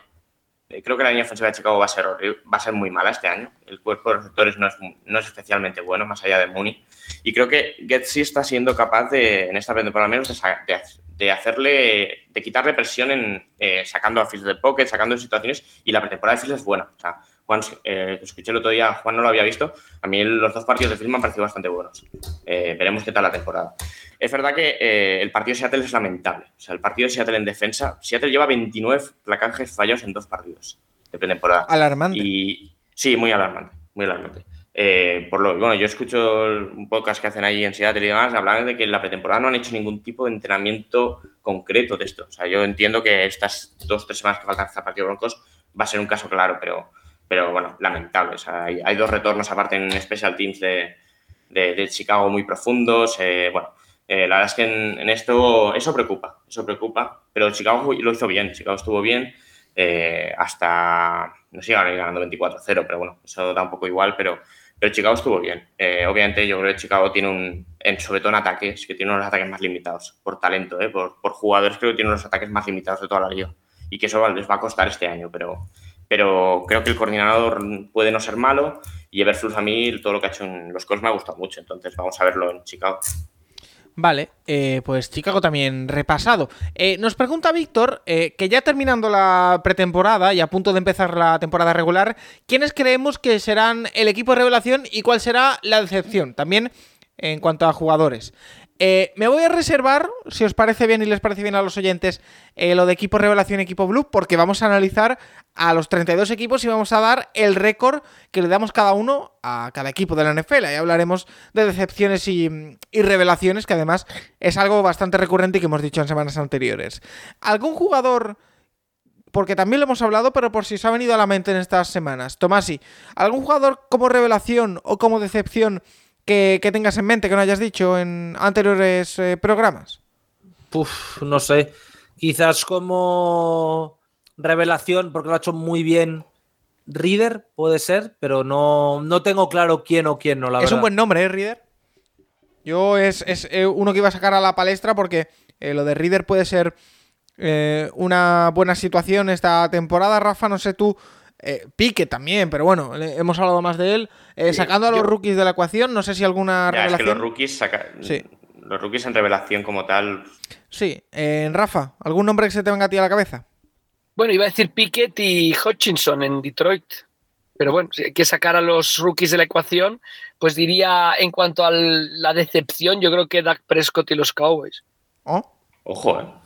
Puede ser, ¿eh? A ver, a, habrá que ver cómo sí, lo, los hemos puesto. Es uno de los equipos que yo tengo mucho interés en ver dónde los habéis puesto en, en esa predicción que vamos a hacer en la última parte del, del programa. Eh, también nos pregunta Daniel yo, Aceituno. Sí, Nacho. Bueno, yo, Darnell Mooney, por todo, o sea, por, por, el talento que tiene y por la situación de Chicago, creo que hace una temporada revelación en, en, estadísticas. Vale. Y Michael Pittman, por ejemplo, creo que con Matt Ryan va a hacer buena pareja en, pues, ahí en los Colts. Es un muy buen jugador, Michael Pittman. Y hace muy buenos videoblogs. Eh, Daniel Aceituno dice: De la pretemporada no se pueden sacar conclusiones, pero ¿tenéis la sensación de que no pintan bien los broncos? Eh, ¿Cogeríais a David Mills como quarterback suplente para la fantasy? Yo en la segunda pregunta diría que sí. Si es como quarterback suplente, me parece una buena opción porque va a jugar como, como titular y no creo que tenga mucha rivalidad por ese puesto. Eh, y en cuanto a lo de los Broncos, es lo que decimos. Yo creo que los Broncos, precisamente, eh, Tomás, y no sé qué opinas, es uno de esos equipos a los que no podemos medir por lo que veamos en pretemporada. No, a mí no me acaba de emocionar porque no me gusta mucho cómo está construida esa plantilla, aunque sea, tenga talento, pero lo del partido de esta semana no es sinónimo de nada. Es decir, que nadie se agobie o que eche las campanas al vuelo por lo que hicieron los Bills o por lo que sufrieron los Broncos. Los Broncos le vamos a tener que ver en temporada regular, vamos a tener que ver cómo cambia esa defensa sin Fangio y eso va a ser cuanto menos interesante, la verdad. Vale, eh, uno de los equipos a, también a monitorizar durante la temporada, Nacho. Y lo de Davis Mills, yo creo que ahí Depende de cuánta gente hay en la liga, ¿eh? pero yo creo que hay opciones mejores, ¿eh? como corta suplente. Bueno, pero no está mal David Mills, ¿eh? No creo que haga mal los números esta temporada. Yo creo que en una liga de 12 hay David Mills no es. O sea, yo creo que David Mills no es uno de los 20 mejores quarterbacks para la fantasy. Vale. Eh, Arturo Rivas eh, nos dice: Paco, después de casi cargarte a Hanley de los Ravens diciendo que lo habían cortado. Claro, es que. Eh, para yo explicarle a todo el mundo lo que pasó la semana pasada.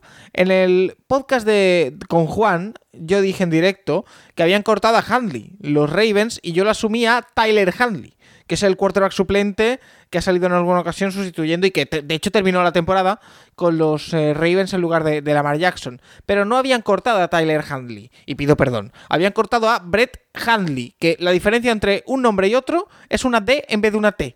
O sea, creo y desde aquí lo digo honestamente, creo que el error está justificado. En el sentido de que lo vi rápido y, bueno, en fin, total. eh, a eso viene la pregunta de, Arturo Rivas. ¿Qué creéis que acabará pasando con él? Eh, con Handley, el que se queda. ¿Está esperando Ravens para ver si hay un potencial en él y no renovar a la mar? ¿O simplemente planean sacar algo por él en futuros trades? Gracias. Eh, yo creo que la sensación que tengo, Rafa, con, con, Tyler Handley, es que los Ravens tienen un quarterback de características, no diría iguales, parecidas en algunos aspectos a Lamar Jackson y que le, viene bien para su, su game plan. Yo no creo que se vaya a comer a Lamar Jackson. No creo, o por lo que le he visto, para mí, ¿eh? es un buen suplente, pero no es un titular indiscutible en la NFL. Y tampoco creo que le estén buscando un traspaso. No sé qué opinas tú.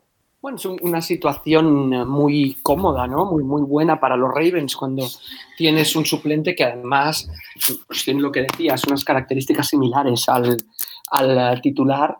Y vamos a ver, yo, creo que puede tener recorrido en el NFL este jugador, quizá no en los Ravens, obviamente, si Jackson renueva y si Jackson continúa, pero podría tener recorrido en otro sitio, no, no esta temporada, no la siguiente, pero bueno, yo creo que es uno de los corebacks a tener muy presente, sin lugar a dudas. Bueno, eh, Tomás, ¿y tú cómo lo ves? no sé qué decirte, Paco, sinceramente. Me deja muchas dudas todo ese tema. ¿Por qué? Es que no me acaba de convencer la situación. ¿En qué sentido? Es difícil. Eh, a ver, ¿no te convence el jugador o la situación? Repíteme de qué jugador quieres que hable concretamente porque me estoy confundiendo entre dos. Hadley. Claro, el tema con Hadley es. Hadley no es un buen QB1. No es un buen QB1 es un QB que está en Ravens porque es Lamar Jackson mal, entre comillas, entre muchas comillas. Pero es un QB que sirve el mismo ejemplo. Es como cuando tuvieron a Robert Griffin Jr., es cuando tal. Y con Hadley pasa algo similar a lo que pasa con muchos QBs de estas características. En pretemporada dominan porque físicamente son mejores. En temporada regular son mediocres, es decir, no son horribles, pero tampoco son geniales pero con un muestreo pequeño de partidos acaban luciendo muy bien. Y acaban siempre en, es que Hadley vale para tal, es que Hadley puede ser el sustituto de la mar. Hadley es un cubi, como pasaba con Brissett, como pasaba con esta clase de jugadores, que si tú les pones cuatro partidos son la repera. Si tú les pones 12 son malos. Entonces está en ese limbo legal donde sé que si se lesiona algún cubi van a traspasar por él, por tanto no puedo decir que no esté en eso para Ravens, donde sé que si Lamar se lesiona va a jugar de titular, pero ni es titular, ni merece recibir un pick de segundo día o de principio de tercero por él, pero está ahí. Entonces no me acaba de convencer la situación de Hanley o cuánto vale o cuánto tal. Para mí no vale un trade. Ahora, si Nick Mullens vale una séptima, este tío es mejor que Nick Mullens. No por mucho, pero es mejor. Entonces, ¿qué es? ¿Una sexta? ¿Una quinta? Pero yo creo que Raven lo mantienen por eso, porque oye, es Lamar Jackson si Lamar Jackson se lesiona. No hay otro mejor en la liga para hacer eso. Guay, pero no sé si me explico. Y que les cuesta 900 mil dólares este año. Sí, no, es un chiste el precio, pero ese es mi problema sobre la situación, que es como... Es un jugador de tercer año, de tercer año, eh, no sé, en años venideros, no te digo ser un coreback élite de la NFL, pero poder pelear por alguna titularidad en algún sitio, como está, como lo que está ocurriendo en Seattle en estos momentos, pues ¿por qué no? no? sí, claro. O sea, si hay, si hay un yermo postnuclear, pues sí, Hanley puede aparecer por ahí. Pero, a ver, el tema, Hanley, a mí la sensación de los cuatro partidos del año pasado, sí que el de Cleveland y el de Green Bay juega muy bien. Los dos últimos, Pittsburgh, o sea, los palman por nada, ¿eh? pero no juega tan, tan bien. Y ese, yo creo que es el tema ese de muy poco muy poco tape para analizar, para analizar sobre él.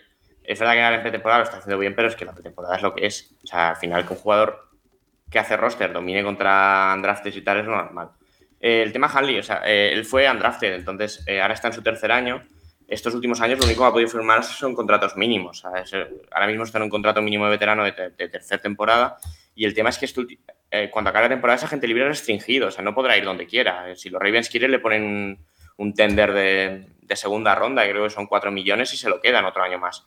Y claro, eh, si Lamar Jackson eh, sigue en lo que ha sido su carrera, que es prácticamente no lesionarse, o sea, este fue el primer año que Lamar Jackson se ha lesionado, eh, pues lo normal es que no lo veamos mucho ni en 2022 ni en 2023 jugar. Entonces, no sé, veremos eso, pero me da la sensación de ser eso, un buen suplente, pero que no, yo no, yo no iría nunca a una temporada con Harley como titular.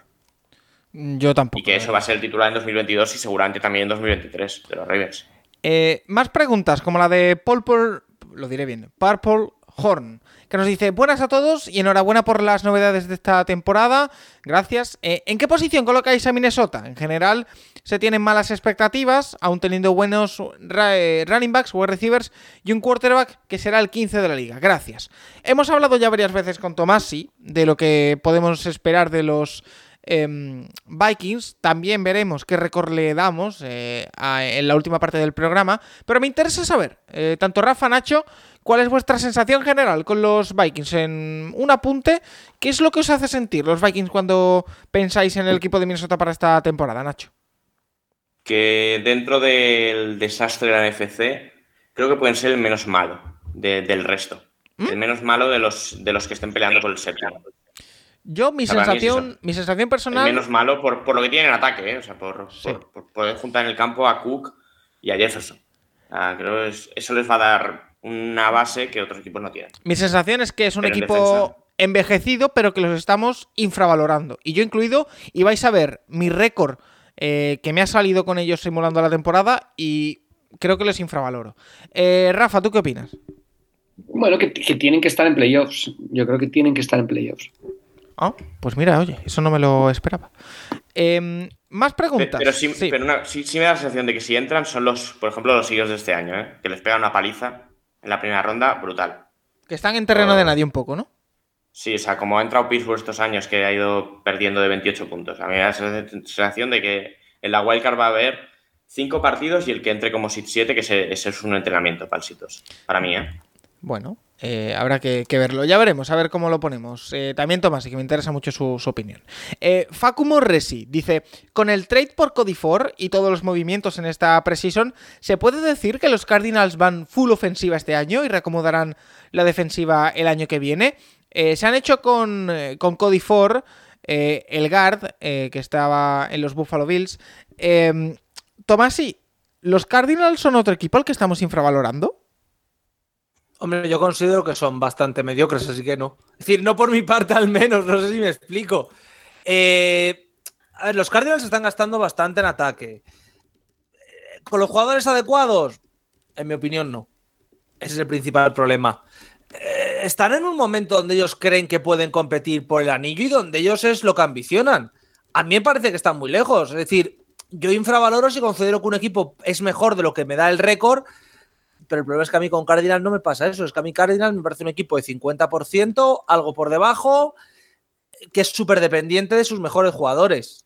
Con eso y con un entrenador del que no me fío, sinceramente no me acaba de convencer. Rafa, eh, conectamos ahora mismo con el club de fans de Cliff eh, Kingsbury. ¿Qué te parece? A ver, a ver, a ver, yo tengo muchas dudas a ver cómo va a actuar esta temporada, si, es cierto que en ataque han ido cogiendo cosas, a ver cómo va a estar Kyler Murray esta temporada después del acuerdo de todo esto. No sé, yo creo que, mm, que ya que han tocado su techo, por así decirlo. O sea, yo no creo que mejoren la temporada del año pasado. Nacho. Cody Ford va a ser titular. Cody Ford en los Bills ha sido un desastre. ¿eh? O sea, es una segunda ronda que, lo ha soltado por una quinta, ¿eh? al cabo de tres años. Y, bueno, tal vez, o sea, Cody Ford, bueno, en el draft se hablaba muy bien de él y luego ha sido un desastre en la NFL.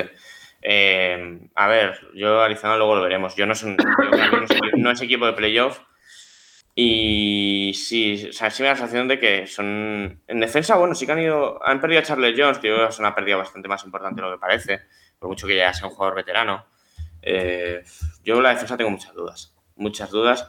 Y en ataque, es que creo que la baja de Hopkins los seis primeros partidos es mortal. ¿eh?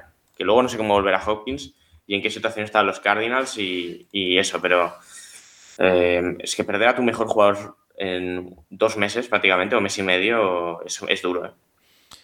Bueno, otro equipo que es que hay muchos casos, sobre todo ahora comenzando esta temporada, pero me da la impresión de que esta temporada más todavía de equipos que son incógnitas, tanto para bien como, como para mal.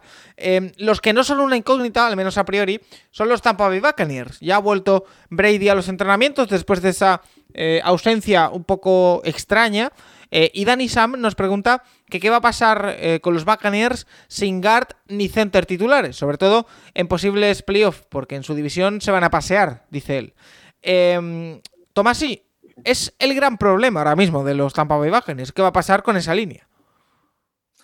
Eh, a rezar, a rezar porque los suplentes funcionen. No creo que vaya a haber trades, no creo que vaya a haber movimientos y esperar que la segunda unidad dé un paso hacia adelante. ¿Es difícil? Sí, pero vimos que otros equipos, como por ejemplo Chiefs hace dos años, el año de la pandemia, se recuperaron bien de unas cuantas bajas a la línea ofensiva y funcionaron. Va a depender mucho más del coordinador de línea como tal que de la propia línea ofensiva. Así que eso va a ser, va a ser interesante porque nos va a mostrar un poco el talento del staff. Y es que al final las líneas ofensivas normalmente suele ser más relevante quién las entrena que el propio talento que hay ahí. Obviamente, perder a dos jugadores del calibre de los que han perdido es grave, pero no creo que una buena línea bien entrenada vaya a echar tanto de menos a Jensen como para decir que la temporada está acabada, por ejemplo. Nacho, ¿tú cómo lo ves? Sí, es que eh, hay que sumar que se lesionó esta semana uno de los guards que iba a ser titular. Bueno, el que estaba ahí en pelea para ser titular, que este año han drafteado también otro en segunda ronda y va, a acabar jugando ese, pero Aaron, Aaron se, se, ha roto también ligamentos y segunda baja de los que partían como titulares de cada temporada van a tirar de eso, van a tirar de, un segunda ronda de este año, un tercera ronda del año pasado, dos jugadores que no han jugado ni en snap en la NFL y, obviamente pues ahí va a haber, de entrada va a haber problemas. Eh, veremos cómo van ajustando. Yo el tema es eso, creo que eh, los Vikings están de pretemporada hasta diciembre.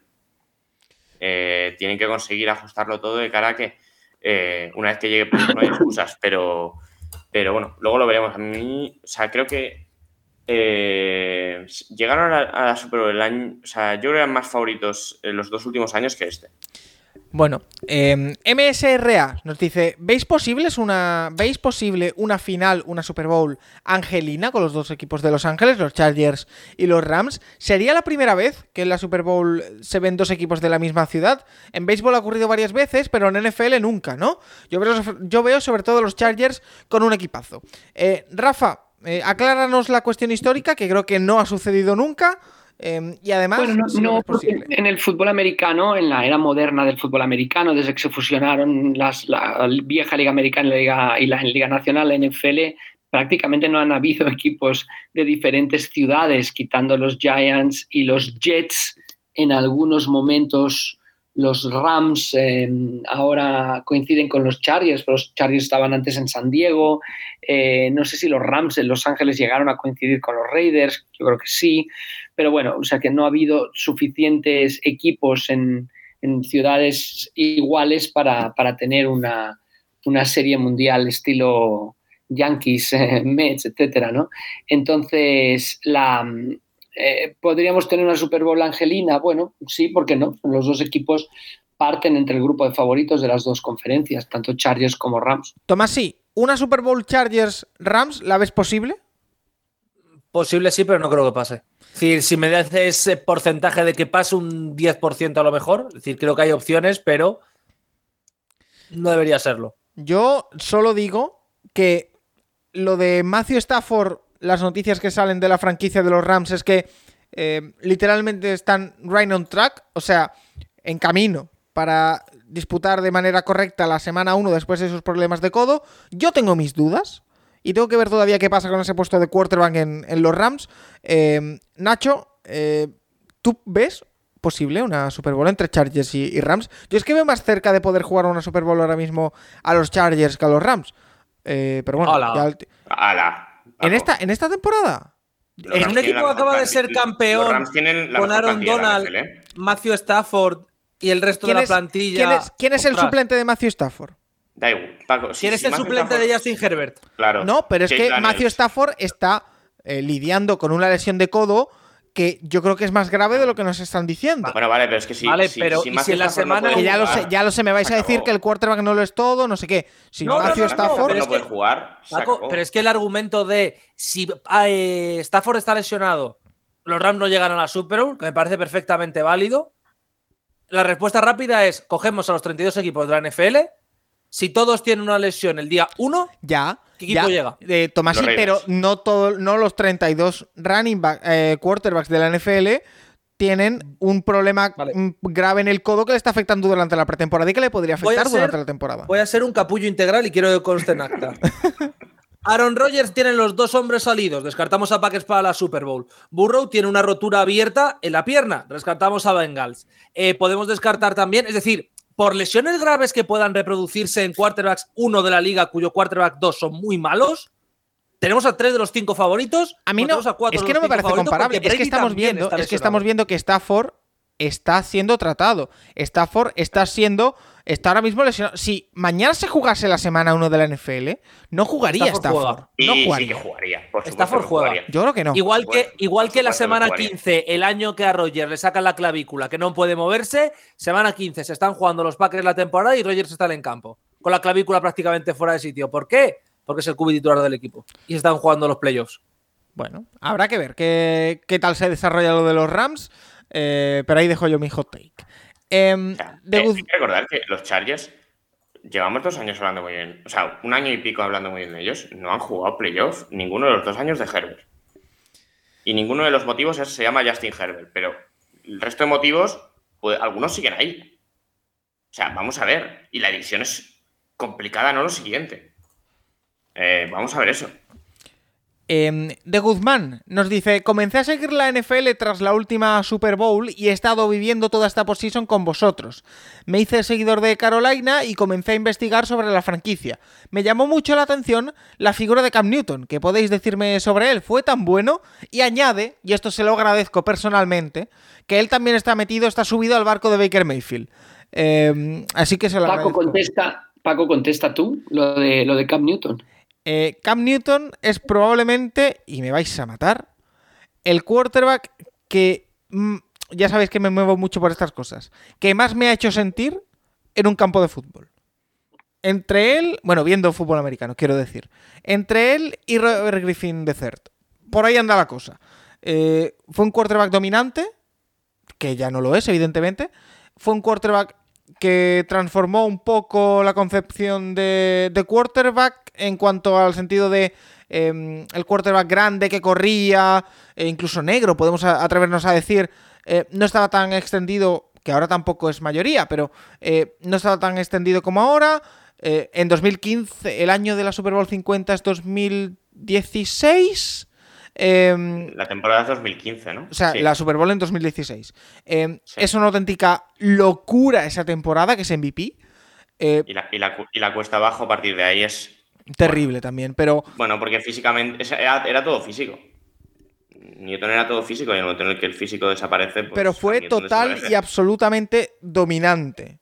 Y dominó la liga y yo no bueno, era la época en la que, bueno, ya lo llevaba siguiendo algún tiempecito, pero estaba metiéndome más en profundidad y a mí fue lo que me impactó y me encantó. Y fue el, el eh, los últimos 20 años, porque sí que jugó una Super Bowl a principios de los 2000, el que ha tenido a Carolina más cerca de conseguir una Super Bowl, sin duda, y era la cabeza visible de ese equipo, fue icono de la NFL durante ese año y un poco más, con todo además ese carisma y demás que, que sostiene.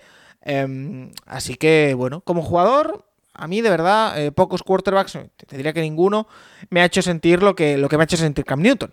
Por eso le tengo esa, esa veneración. Eh, ¿Algo que queráis añadir, eh, Tomás y Nacho? Que es el mejor cubi de la historia de Carolina y eso. Y ya es decir, que no es más, no es más a nivel internacional, a nivel NFL, fue muy importante en su momento, es un muy buen jugador. Cuando estaba sano era muy buen jugador. Como persona deja algunas cositas que desear, la verdad. Con... Bastante. Eso sí, pero ese es otro tema. Sí, sobre todo tema machismo y demás, la verdad que no, no soy muy de su cuerda. Eh, Antonio Caballero nos pregunta, ¿tendremos Piquem este año?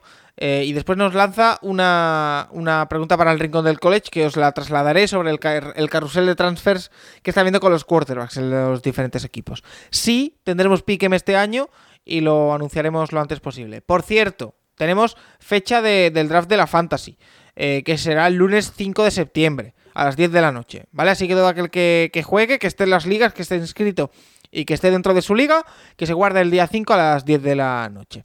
Eh, David Cowey nos dice, no me dio tiempo a deciros mi pedrada en el programa anterior, así que ahí va. Tua y Daniel Jones no acaban la temporada por, eh, como titulares por decisión del head coach y estoy en el barco de Paco de que veo a los Panthers en playoff.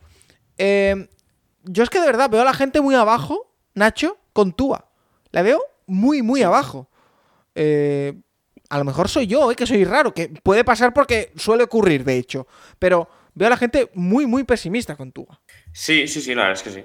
Y bueno, yo también, a mí Tua era un jugador que me encantaba en college. Y creo que la NFL nos han dado las circunstancias para que Tua ni, ni físicamente haya podido eh, tener, tener un año completo, ni, ni, en tema ofensivo en la banda ya hayan hecho nada por, por, por, trabajar sus virtudes dentro del sistema. Y creo que, bueno, con el cambio de staff puede, puede, puede pasar eso. yo creo que en Miami, eh, yo, para mí, para mí la temporada les va bien.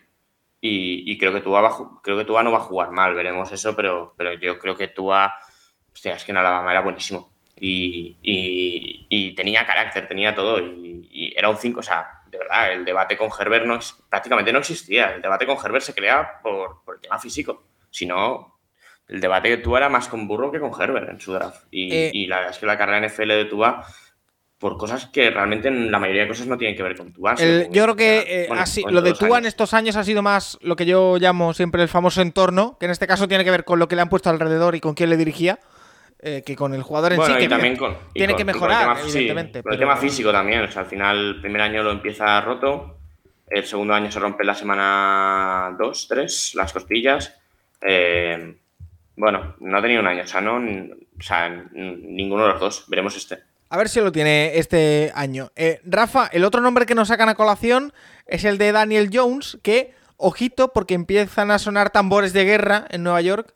Em, y se habla de la posibilidad de que durante la temporada, incluso en los primeros partidos de la temporada, pueda haber un cambio de quarterback y no juegue Daniel Jones.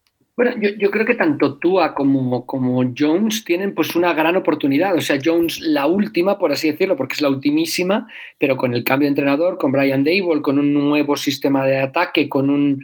Yo creo que vamos a ver si Daniel Jones puede mejorar. ¿no? Daniel Jones sobre todo tiene problemas muy graves eh, para saber de lo que llaman pocket awareness, awareness, o sea, de saber cuando está dentro del pocket, si lo presionan, si no, por dónde. Eh, no, ve venir a los rivales, entonces ya ahí vienen los fomos, los errores, etcétera. Pero con Tua igual, vamos a ver a Tua con Mike McDaniel. Yo todo lo que oigo hablar a Mike McDaniel, etcétera, me parece como muy coherente, pero vamos a verlo, vamos a verlo en la temporada regular, porque no deja de ser un entrenador que, salió de la nada, por así decirlo, que no nos esperábamos su irrupción, tiene solo 39 años entonces yo creo que los dos casos son similares porque son dos corebacks que han cambiado de entrenador, que han cambiado de dirección los ataques tanto de Giants como de Dolphins y vamos a ver cómo responden. Bueno, eh, son dos nombres a tener muy en cuenta en cuanto a quarterbacks. Eh, vamos a ir cerrando esta parte ya de preguntas antes de irnos a esos pronósticos que tengo tantísimas ganas de sacar a colación.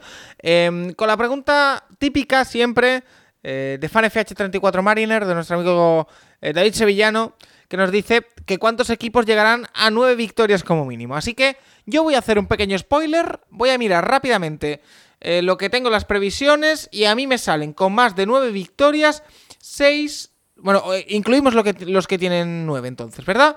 Tenemos 5, 6, 7, 8, 9, 10... Tengo 10 y tengo 11, 12, 13, 14, 15... 16, la mitad. La mitad. ¿Tienes 10 ¿tienes en la americana? Sí. Joder.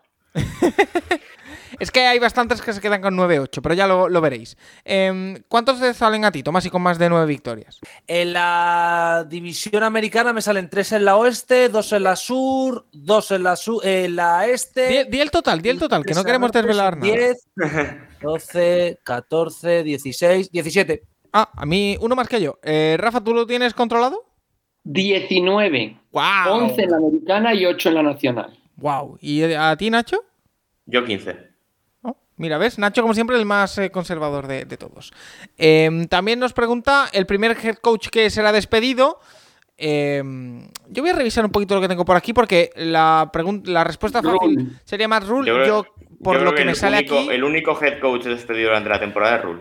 Yo por lo que tengo aquí no va a ser Matt Rule. Eh, no va a ser Matt Rule. Eh, y no lo tengo claro. Quizá Arthur Smith eh, en Falcons. Rivera o Stefanski. ¿Cómo? Rivera o Stefanski. Me gusta esa. ¿Creéis que alguna división tendrá sus cuatro equipos con más victorias que derrotas? Es que nos está haciendo todo el spoiler, pero bueno. sí, yo tengo una división una, ¿es una? Sí, una división en la que me salen todos sus equipos con más victorias que derrotas. Y ojito a la sorpresa, es la AFC Norte. Eh, Vaya, vaya, una, de esas cosas que nadie podía No. imaginar de Paco. No, Es- una locura. no salen cuatro equipos con nueve, No ocho salen, ¿no? mejor. Ninguno. en- no, Vale. no. Eh, y por último, la última pregunta que nos hace un soldado en Wall Street, la pongo aquí porque es lo que vamos a hacer ahora. Que nos dice, es momento para los pronósticos. Así quedarían las 32 franquicias según he calculado yo. ¿Cómo quedarían las vuestras? ¿Qué equipo llega mejor preparado para la semana 1? ¿Cuál de los favoritos, por el contrario, pensáis que puede estar en negativo en la semana 3? Antes de irnos a esos pronósticos, de hacer una pequeñita pausa, esta última pregunta. ¿Cuál de los favoritos puede sufrir al principio? Yo lo voy a decir sin mirar calendarios. Creo que Tampa eh, puede costarle arrancar un poquito por lo que hemos hablado. Todo lo que está pasando en esta pretemporada y que van un poquito, entre comillas, de paseo en esta regular season. Nacho. Uf, habría que ver calendarios, pero. A ver, Kansas creo que no tiene un calendario fácil para empezar. Los Chargers o Raiders tampoco. Yo creo que podía ir algo por ahí. Tomás, ¿y algún Esa nombre que quieras añadir de equipo? A mí me salía, me salía, porque me acuerdo al haberlo hecho esta noche, me salía que los Chiefs eran quien peor lo pasaban al principio de año. Rafa, ¿algún equipo que vaya a sufrir al inicio? A, a ver, los Rams, ¿no? Tienen un una- Sí. un inicio complicado jugando contra los Bills y yo, yo diría que les va a costar. eh, vamos a ver qué tal. Vale, pues ahí queda. Vamos a hacer una pequeñita pausa y vamos con lo que todo el mundo está esperando, incluido yo, desde que iniciamos el programa. Los pronósticos de los 32 equipos de la NFL temporada 2022. Esto va a quedar grabado y será reproducido cuando acabe la temporada. Récord de equipo por equipo. Vamos a ello. El Capologist, el proyecto donde cabe toda la NFL. Cada semana el repaso de la jornada y vuestras preguntas. De QB Nerd para hablar sobre los quarterbacks. ¿Quieres NCAA? Cada semana el rincón del college. Si eres un loco de la fantasy, escucha el comisionado. Y si lo que te gusta es poner el foco en asuntos concretos, la intrahistoria es tu programa. El Capologist, tu proyecto sobre NFL más interactivo.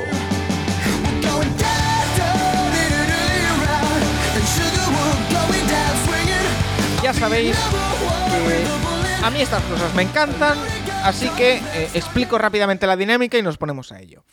Hemos cogido una web que se llama eh, Playoff, no, Playoff Predictor, no, eh, no recuerdo cómo se llama la web.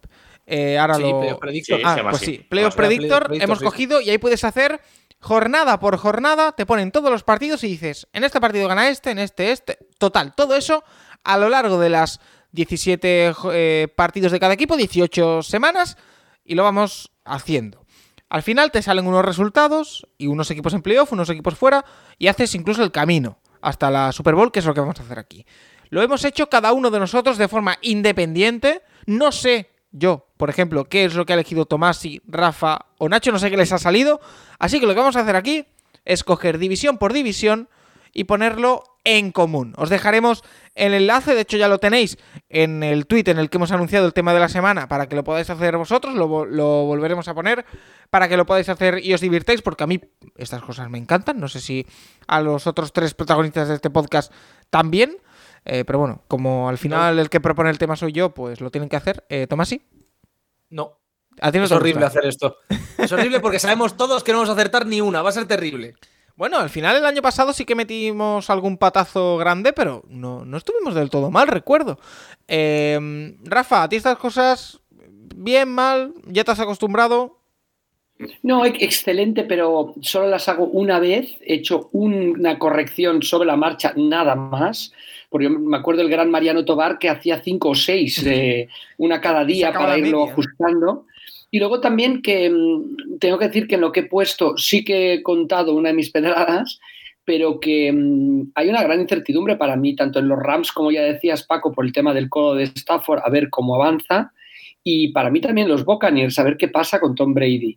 Con lo cual, de momento, yo mis predicciones ya anuncio que las he hecho como si el codo de Stafford fuera muy bien y como si Tom Brady fuera a jugar con los Buccaneers la temporada o, toda la temporada. Vamos, vamos a ver qué es lo que ocurre. A ver, está claro, siempre lo decimos, Nacho, hay que coger esto como lo que es. Eh, un divertimento, un pronóstico, no es eh, estamos yendo en contra de este equipo. eh, nos van a salir récords en algunos casos disparatados, porque em, siempre hay percepciones de que ves a un equipo muy fuerte y este partido lo gana, y este también, y este también, y de pronto te encuentras con que tiene 15 victorias, pero nos lo podemos tomar como algo con las tendencias que vemos, no al pie de la letra. Bueno, y al final que lo haces del tirón y, la, la temporada son dinámicas. Al final hay muchas lesiones, hay muchas dinámicas y luego hay jugadores que ahora mismo están en ciertos equipos que sabes que no van a estar ahí, que pueden ser un factor en otro equipo. O sea, eh, bueno, vamos a ver el tema Garópolo, donde acaba. y que siempre, y, que siempre solemos tirar a lo que hemos visto. Quiero decir, siempre solemos valorar más lo que hemos visto en la última temporada que lo que va a pasar, claro. Bueno, más o menos. O, sí que tu sensación de la off-season, al menos. O sea, yo hay equipos que obviamente la off me ha gustado bastante más que otras y que luego se va a reflejar y que bueno, o sea, por ejemplo, yo Filadelfia los dos años los he fallado, bien fallados. Además, hace dos años los puse muy arriba y acabaron fatal. El año pasado fue al revés. Veremos este año, por ejemplo. Bueno, si os parece, vamos a empezar ya. Y vamos a empezar por la AFC y por la AFC Este, que es uno de los melones a abrir por dos equipos principalmente, eh, con los que hay puestos muchos ojos. Uno es Miami, otro es New England Patriots. El resto parece que estaba más o menos claro. Pero bueno, os quiero escuchar. Empiezo contigo, Tomás. ¿Y qué récords tienes tú puestos para la AFC este? Bills 12-5, Dolphins 9-8 fuera de playoff, Patriots 8-9 fuera de playoff, Jets 5-12. Vale. Eh, Rafa, ¿tú qué tienes en esta AFC este? Yo tengo primeros a los Bills con 14-3, eh, no solo entran en playoff, sino que son, son el seed número uno de la conferencia. Los Patriots 11-6 entran en playoff también. Los Dolphins 9-8 se quedan fuera. Y los Jets 4-13. Confianza ciega los Patriots. Bueno, yo, fui haciendo partido a partido como oh. Simeone y me has traído esto. Oh, pues mira, interesante. Eh, Nacho, ¿tú qué tal? ¿Cómo lo tienes? Yo, a ver, el orden es bastante similar. Bueno, es el, mismo del de Tomasi. Tengo cuartos a los Jets con 6-11. Eh, a ver, vamos a ver esto, cómo sale el paso adelante de los Jets, si sea o no. Yo tengo tercero a los Patriots con el 8-9. Eh, no menciona ese ataque. Creo que Miami va a volver a acabar en récord positivo como los últimos años y este año sí que va a entrar en playoff 17. Y creo que los Bills van a ser el mejor récord de la temporada con 14-3. Vale. Eh, por lo que estoy viendo aquí, la primera conclusión es que yo voy a ser el más polémico de los cuatro. Eh, porque sí que es verdad que tengo a los Bills 14-3, igual que Nacho, igual que Rafa, y también me salen como 6 número 1. Pero es que yo después me han salido los Dolphins y a lo mejor reitero, a lo mejor es que el raro soy yo y estoy muy arriba con los Dolphins. A mí me sale un 12-5 de Miami con ese ataque. A mí. Te, sale SID 5. Me sale SID 5, correcto. teniendo la FC Norte. A mí me sale 12-5 de, de récord. Después. Pero Dime, Tomás. Es que me estoy dando cuenta de una cosa. Has dicho antes que tenías a todos los equipos en positivo en la FC Norte. Sí. Y tienes a los Dolphins en 11 victorias. 12. 12. ¿Cuántos equipos por debajo de 5 por debajo de cinco victorias tienes en la NFC? ¿En la NFC? En la NFC, sí. 1, 2, 3. Por debajo de 4. Por debajo de 5, ¿eh? Con 5 tengo 1, 2, 3, Cuatro. Es decir, tienes a siete equipos de la NFC en cinco victorias o menos. Sí. Vale, entonces entiendo lo de la FC. Vale, vale, vale. Es que me estaba descuadrando eso, vale. no, no, pero lo de, la FC Norte lo vas a ver, ¿eh? que es, para verlo. Eh, como decía, Bills 14-3, Dolphins 12-5. Y aquí también voy a ser polémico, quizá porque estoy muy abajo. Patriots 6-11, me sale a mí. Lo de siempre. No hay que apostar contra Belichick. Eh, los Patriots siempre son los Patriots. Me van a caer palos de todos lados. Eh, el inmovilismo que han tenido durante la offseason, el jaleo que tienen con el coordinador ofensivo, a mí no me termina de ir y partido a partido me ha salido eso. Y los Jets, si coincido más o menos con lo que habéis tenido vosotros, me sale 5-12. Em, ahí queda. Eh, vámonos con quizá la división más difícil de pronosticar esta temporada. Eh, la división que va a estar pues muy muy codiciada. AFC Oeste, Denver Broncos, Kansas City Chiefs, Las Vegas Raiders, Los Ángeles Chargers. Santiago Tomás, empieza contigo. A ver, me sale que ganan los Chiefs 14-3, Chargers segundos 11-6, entran en playoff, Broncos fuera de playoff 9-8, Raiders fuera de playoff 7-10. Uff. los Raiders se te caen bastante. Em, Rafa. Pues yo tengo que decir que me ha salido que dentro de la división todos ganan tres partidos y pierden tres. Interesante. Pero por los partidos contra equipos de otras divisiones, los Chargers primeros con 13-4, segundos los Chiefs con 11-6, terceros los Raiders con 11-6, los tres entran en playoff y se quedan fuera los Broncos con 8-9. Interesante sobre todo ese 11-6 de los Chiefs, ¿eh? ¿eh? me resulta interesante, muy muy interesante. Em, Nacho, ¿tú qué tienes? Yo tengo a los Broncos últimos de división con 8-9. Eh, a los Raiders con 9-8 y fuera de playoff, pero bueno, que ya nos ha pasado los otros años de, ponerle menos victorias de las que sacan a los Raiders. Eh, segundos de división y en playoff este año sí, 12-5 los Chargers y los Chiefs van a ganar la división 13-4. Eh, yo no lo he dicho, pero me salen en playoff de la división anterior Bills y Dolphins. Aquí me salen tres equipos en playoff. Los Chiefs, que ganan la división con 14-3 y son el seed número 2. Los Chargers, que me salen con un 12-5. Y los Raiders, que a mí me salen con un 12-5. Em, aquí, bueno, es lo que siempre decimos. Eh, empiezas a ver equipos y se te vienen arriba y quizá eh, es un poco inflado ese 12-5, pero oye, me sale así. Es prácticamente imposible que haya tantas victorias en una división.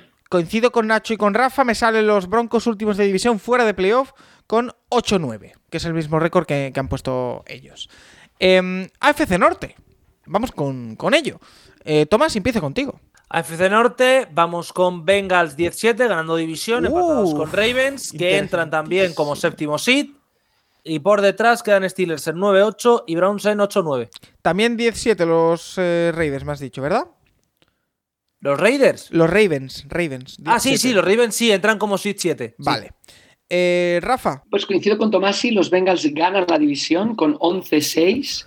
Steelers y Ravens empatan con 10-7 y se quedan fuera ambos. Y Cleveland último con 5 victorias y 12 derrotas. ¡Wow! ¡Wow! yo, eh, escuchándoos a vosotros, yo la voy a liar de una manera. Voy a leer una matraca aquí. Em, Nacho. A ver, yo creo que lo de Cleveland es prácticamente imposible acertar qué va a pasar ahí este año. A mí me sale Cleveland en última división 7-10 y creo que, pues, a ver, depende de cómo vuelva el tema y cómo salga todo, pero me sale eso, 7-10. Me sale Pittsburgh también 7-10. Eh, calendario muy complicado para empezar, veremos eso. Me sale Bengals 10-7, segundos de división, y Baltimore Ravens eh, gana la división 12-5. De acuerdo. Em, a mí me sale recordad que he dicho que los cuatro equipos están en positivo. Ravens ganan la división y entran en playoff 12-5, igual que Nacho. Me salen segundo de división los Steelers 9-8. Terceros de división los Cleveland Browns 9-8. A mí me ha salido que tienen un rush final eh, bueno porque, bueno, los rivales no son demasiado potentes al inicio y al final. Em, y que, de hecho, me ha salido que pierden la opción de entrar en playoff perdiendo en Pittsburgh en la última jornada, algo que yo ya he vivido como cinco veces en mi vida. Em, y últimos de división, 9-8 también, para los Bengals. Mm, aquí es lo que descuadra con todos vosotros, que los Bengals, sobre todo creo que era Tomás y, Rafa, los ponéis primeros de división. A mí me salen últimos por el puro desempate. ¿eh? Me sale que aquí puede que esté el fallo por mi parte. Me salen los duelos divisionales 1-5 los Bengals. Eh, eso no va a pasar. Eso me parece muy difícil. A mí me salen todos 3-3, que es físicamente imposible, pero 1-5. A mí me sale Steelers 5-1, Browns 3-3 y Bengals 1-5 en duelos divisionales. Que es lo que desempata. Y como dicho, estos tres equipos están en positivo, pero se quedan los tres fuera de, fuera de, playoffs. Solo entran los, los Ravens.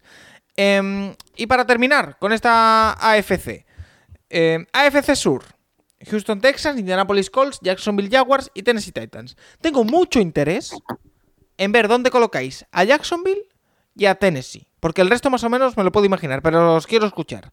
Eh, empieza contigo, Tomás. Texans 3-14. Texans 3-14. Vale. Pi. Eh, Jaguars 4-13. Titans 11-6. Entran en playoff, como el seed 6, creo. Y Colts entran con 13-4. Wow. segundos de la conferencia solo por detrás de Chiefs. Muy buen récord para los Colts. Eh, Rafa. Pues los Colts ganan la división con 11-6, después los Titans 9-8 se quedan fuera de playoff Jaguars 5-12 y finalmente Texans 2-15. Vale, yo también voy por ahí. Eh, Nacho. Yo tengo número uno del draft Houston Texans 2-15. Eh, tengo a Jacksonville con 5-12. Un pasito adelante, pero, pero poquito. Eh, tengo a Tennessee 9-8 y, quedándose fuera de playoff. Y tengo a los Colts ganando la división 11-6. Vale. Vuelvo a disentir con vosotros en unas marcas de Nacho, Nacho y mías eh, al 100%, todo igual. Sí. hasta el número de partidos ganados y perdidos de los cuatro equipos. Te añado lo de los Colts, que a mí también me salen 11-6 como eh, equipo que entra en playoff por esta división. No entra ninguno más. Segunda división a mí me salen, y aquí disiento con vosotros, los Jaguars con 7 victorias, 10 derrotas. Terceros de división, y aquí es donde probablemente a final de año eh, me lo recordaréis y me caerá el palo. Me salen los Titans, 7-10 como terceros de división. Yo creo que es el equipo de la AFC que se va a caer más esta temporada. Y últimos de división, número uno del draft, Houston Texans 2-15. Coincido con, vosotros, con Rafa y con Nacho, creo que también. Em, no sé cómo lo queréis hacer, Rafa. Eh, ¿Hacemos el camino hasta la Super Bowl en la AFC o nos esperamos? Pues vamos quizás hasta la Super Bowl, ¿no? Así nos centramos en la AFC como queráis. ¿eh? Venga, vale, pues vámonos en el camino a la Super Bowl. Em, aquí lo vamos a hacer todo el camino seguido. Tomasi, en la AFC, tu camino hasta la Super Bowl hasta que te quede solo un equipo. Wildcard Week, Chargers contra Bengals, pasa Chargers y Titans contra Bills. Estoy el segundo, es el que juega en casa, por cierto. Ganan Bills. Chargers contra Chiefs, gana Chiefs, finalistas de conferencia. Bills contra Colts en Indianapolis, gana Indianapolis. Colts contra Chiefs en Kansas, Kansas pasa a la Super Bowl. Vale, te sale Kansas como equipo eh, de Super Bowl por parte de la AFC. Eh, Rafa, ¿a ti quién te sale? Bueno, los, Bills tienen el bye en la primera jornada, con lo cual el, en los. Eh, Wildcards. Lo estoy haciendo mal. En la rueda de Wildcards, perdón. Bills eh, juegan, los, los Bengals eh, derrotan al, pierden con los Patriots en, Cincinnati. Los Colts pierden con los Chiefs en Indianapolis. Ahora sí, los cuartos. La, la ronda divisional, los Bills derrotan a los Chiefs, los Chargers ganan a los Patriots, los Bills ganan a los Chargers, los Bills juegan a Super Bowl. De acuerdo. Nacho, yo, a ver, mis siete equipos de playoffs son Buffalo con el sit 1, Chiefs con el 2, Baltimore con el 3 y Colts con el 4. Y luego tengo a Chargers el 5, Cincinnati el 6 y Miami el 7. Em, los únicos con récord positivo que se vean fuera son Tennessee y Las Vegas. Y eso, mi ronda del wildcard es eh, los Colts reciben a los Chargers y, pasa, pasan los Chargers. Eh, luego, el duelo divisional entre Baltimore y Cincinnati en Baltimore y pasa Baltimore y eh, eh, Kansas City contra Miami en Kansas y gana, gana Kansas City. Me queda una ronda divisional entre eh, Kansas City y Baltimore en Kansas City que pasa Kansas City y un Bills Chargers en Buffalo que creo que va a pasar Buffalo en, este sentido. Y, bueno, volvemos a tener la final de conferencia de hace dos años, volvemos el, bueno, el partidazo de este año entre, entre Bills y Chiefs, este año, esta vez en Buffalo, y creo que, va, creo que volverá a ganar los Chiefs. Oh, son, los Chiefs. Me ha faltado el enfrentamiento del 2 contra el 7. Los Chargers derrotan a los Raiders, que, no lo, que no lo he comentado. Vale. Em, a mí me sale eh, en la ronda de Wildcard Dolphins Colts, que ganan los Dolphins. Chargers Ravens, que ganan los Ravens. Eso me deja unas divisionales en las que los Bills. Te falta uno, ¿no? El programa que has pasado sería de la temporada de hace dos, entonces no estaba marcado el 2 contra el 7. Entonces hay que destacarlo. ¿Quién es tu 2? ¿Quién es tu 7? Ah, y quién va a ganar? Perdón, sí, sí. Es Kansas contra Raiders, que gana Kansas. Baltimore contra Chargers, que gana Baltimore. Y Miami contra Indianapolis, que gana eh, Miami. Una vez dicho esto, eh, tengo, vuelvo a la. Eh, aquí, a la llave. Eh, me quedan unas divisionales Bills contra Dolphins, que ganan los Bills. Chiefs contra Ravens, que ojo, ganan los Ravens. Y nos encontramos con una final de la AFC Bills contra Ravens en Buffalo, a donde llegan los Bills, que son mi equipo de Super Bowl por parte de la AFC esta temporada. Así que nos movemos ya a la NFC, ya esperan eh, los Bills, los Chiefs, eh, etcétera, etcétera. Eh, y a ver aquí, qué es lo que nos encontramos, que es una conferencia este año, me atrevería a decir que caótica, porque es muy difícil de, pronosticar. Eh, comenzamos por la división NFC Sur. Tomasi. Entran a playoffs Buccaneers con un 13-4 y Panthers con un 9-8. Espera, espera, Saints. espera, espera, espera, espera, espera. Frena ahí. ¿Acabas de meter a los Sí. Panthers en playoff? Sí. Vale, vale, no, no, no. Que, digo, eh, me parece impresionante. Continúa. Pues el otro equipo que entra por Wildcard. Eh, Saints 6-11 y Falcons 3-14, empatado con Texans por el peor récord de la liga. Vale. Rafa. Bueno, yo los, los Patriots ganan la división con mucha facilidad, 14-3, único equipo con récord positivo. Son el primer seed de la conferencia nacional. En segundos los Falcons con 7-10. Terceros los Saints con 3-14. Uf. Y últimos los Panthers con 2-15. Empatan con los Texans, pero los Texans eh, son los peores para el desempate, con lo cual los Texans son la primera selección del draft. Y tenemos nuevo quarterback en el draft para Carolina. Eh, Nacho. Eh, yo tengo último de división y de conferencia a Atlanta Falcons con 2-15.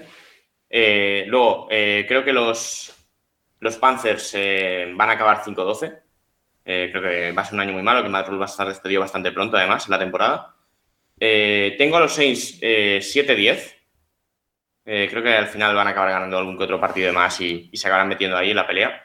Eh, no estarán, eh, no acabarán estando en playoff, pero van a estar cerca de lo que es playoff. Y tengo a los Buccaneers ganando la división 13-4. Vale. A mí también me sale los Buccaneers eh, 13-4, que además les da el seed 1 de la nacional. Yo también meto a los Panthers en playoff 9-8. Me sale que, que entran. Yo a los Falcons los tengo 5-12. Y para mí, últimos de división, y creo que ya los puse el año pasado, y ya me estrellé bastante el año pasado, pero bueno, este año yo creo que es diferente. New Orleans Saints 4-13. Me sale a mí de, de récord. Para los de Luisiana. Eh, Pero te vamos- estaba revisando ahora, Falcons tengo 3-14. ¿eh? O sea, siguen siendo el peor equipo de la conferencia, pero 3-14. Vale. Eh, No, no, no. Sigamos con la siguiente, que es la NFC Norte. Tomasi, a ver, que me interesa ver qué has hecho con tus Minnesota Vikings. Creo que todo el mundo sabe lo que he hecho con Minnesota Vikings. Sí, creo que no hay mucho debate, pero vayamos allá. Eh, yo pongo como ganadores de la división a Packers con un 12-5. Lions entra en playoff con un 9-10 9-8. Perdón, eh, Te lo he dicho. Yo te lo he dicho que te iba a sorprender más este que el anterior. Me Pero es que esa gusta. fue mi pedrada la semana no, pasada. no, si me gusta, me gusta el riesgo. Si para esto te traje, Tomasi. Chicago 5-12, Sí, Vikings 4-13.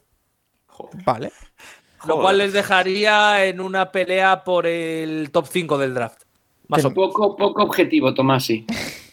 No. Rafa, ¿tú qué tienes? Yo tengo tres equipos que se clasifican a los playoffs de esta división. Los Wow. Packers ganando la división con 12-5. Después los Vikings con 11-6. Los Lions con 10-7. Y los Bears acaban últimos con 5-12. ¡Wow!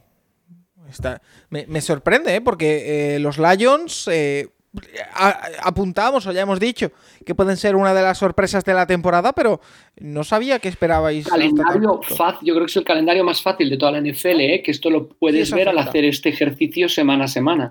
Eh, Nacho, ¿tú qué tienes? Yo tengo 5-12 a Chicago, última división. Eh, bueno, vamos a ver esto, pero es un primer año de reconstrucción completo. Yo, a ver, yo es que Detroit creo que tiene un. eh, creo que el entrenador es un tío que no es un entrenador de NFL. Pero creo que tienen talento en ataque para, para ganar algún, algún partido de más.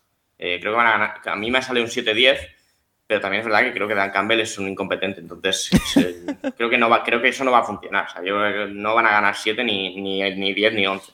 Entonces, bueno, me salen 7-10. Me salen los Vikings en playoff con 8-9. ¡Wow!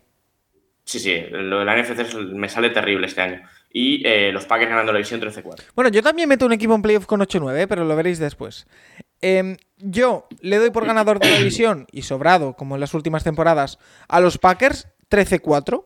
Y a partir de ahí, a mí me sale Chicago segundo de división con 7 victorias, 10 derrotas. Tercero, Minnesota Vikings, 5 victorias, 12 derrotas.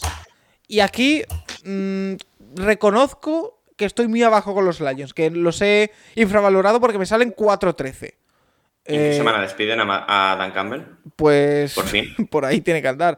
Pero Pero sí, a, a mí que- lo que me flipa son las 7 para Chicago antes que las 4 para Detroit, ¿eh? Si te soy sincero. no Sí, sé, sí. les tengo fe, les tengo fe. No me preguntes Yo por qué, pero... eh, eh, a- a esa Pues- línea ofensiva por, por fe pura. Porque otra cosa esa línea ofensiva no aporta. Ya. Eh, sigamos. Eh, a ver, esta división, eh, que es un poco gallinero esta temporada, no tanto por el nivel de otros años, sino porque hay muchas incógnitas. La NFC Oeste. Eh, Tomás, empiezo contigo. 14-3 Rams, primeros de 14-3. división y de conferencia, vaya asegurado. Se- entran con el primer wildcard los 49ers, 12-5. Desastre para Cardinals, 7-10. Y Seahawks, 4-13. 4-13. Eh, Rafa, ¿a ti qué te sale? Bueno, voy a ser fiel a mis pedradas como hicimos la semana pasada. Los Rams ganan la división con 11-6. Segundos y entran en playoff los Seahawks con 9-8. ¡Wow! Terceros fuera de playoff los 49ers con 9-8. Y cuartos con 8-9 los Arizona Cardinals. Ah. Muy igualada la división para Rafa Cervera. Nacho, ¿tú qué opinas? Yo tengo, bueno, como ya llevamos todo el año diciendo, Seattle último división con 5-12, me sale a mí. Eh, y bueno, top, que es el 6, del- el 7 del draft, me sale a mí. Eh, Arizona me sale con 7-10, igual que a Tomasi. Y luego eh, en playoff San Francisco con 10-7 y ganan los, ganan los Rams la división y, eh, y el Sit 1 con 13-4. que, que dudo mucho que el Sit 1 solo tenga cuatro derrotas, creo que tendrán menos, pero me sale eso, 13-4 los Rams Sit 1. A ver, yo tengo que aclarar una cosa antes de, antes de dar mis pronósticos. ¿Os acordáis lo que he dicho hace 10 minutos de los Rams y los Chargers? Eh, he contado con que Stafford va a poder jugar bien, ¿vale? Entonces, 15-2. eh, 12-5 ganan la división los Rams. 12-5 segundos de división los 49ers. 7-10 Arizona Cardinals. Y coincido con la mayoría de vosotros, 5-12 me sale de récord Seattle Seahawks.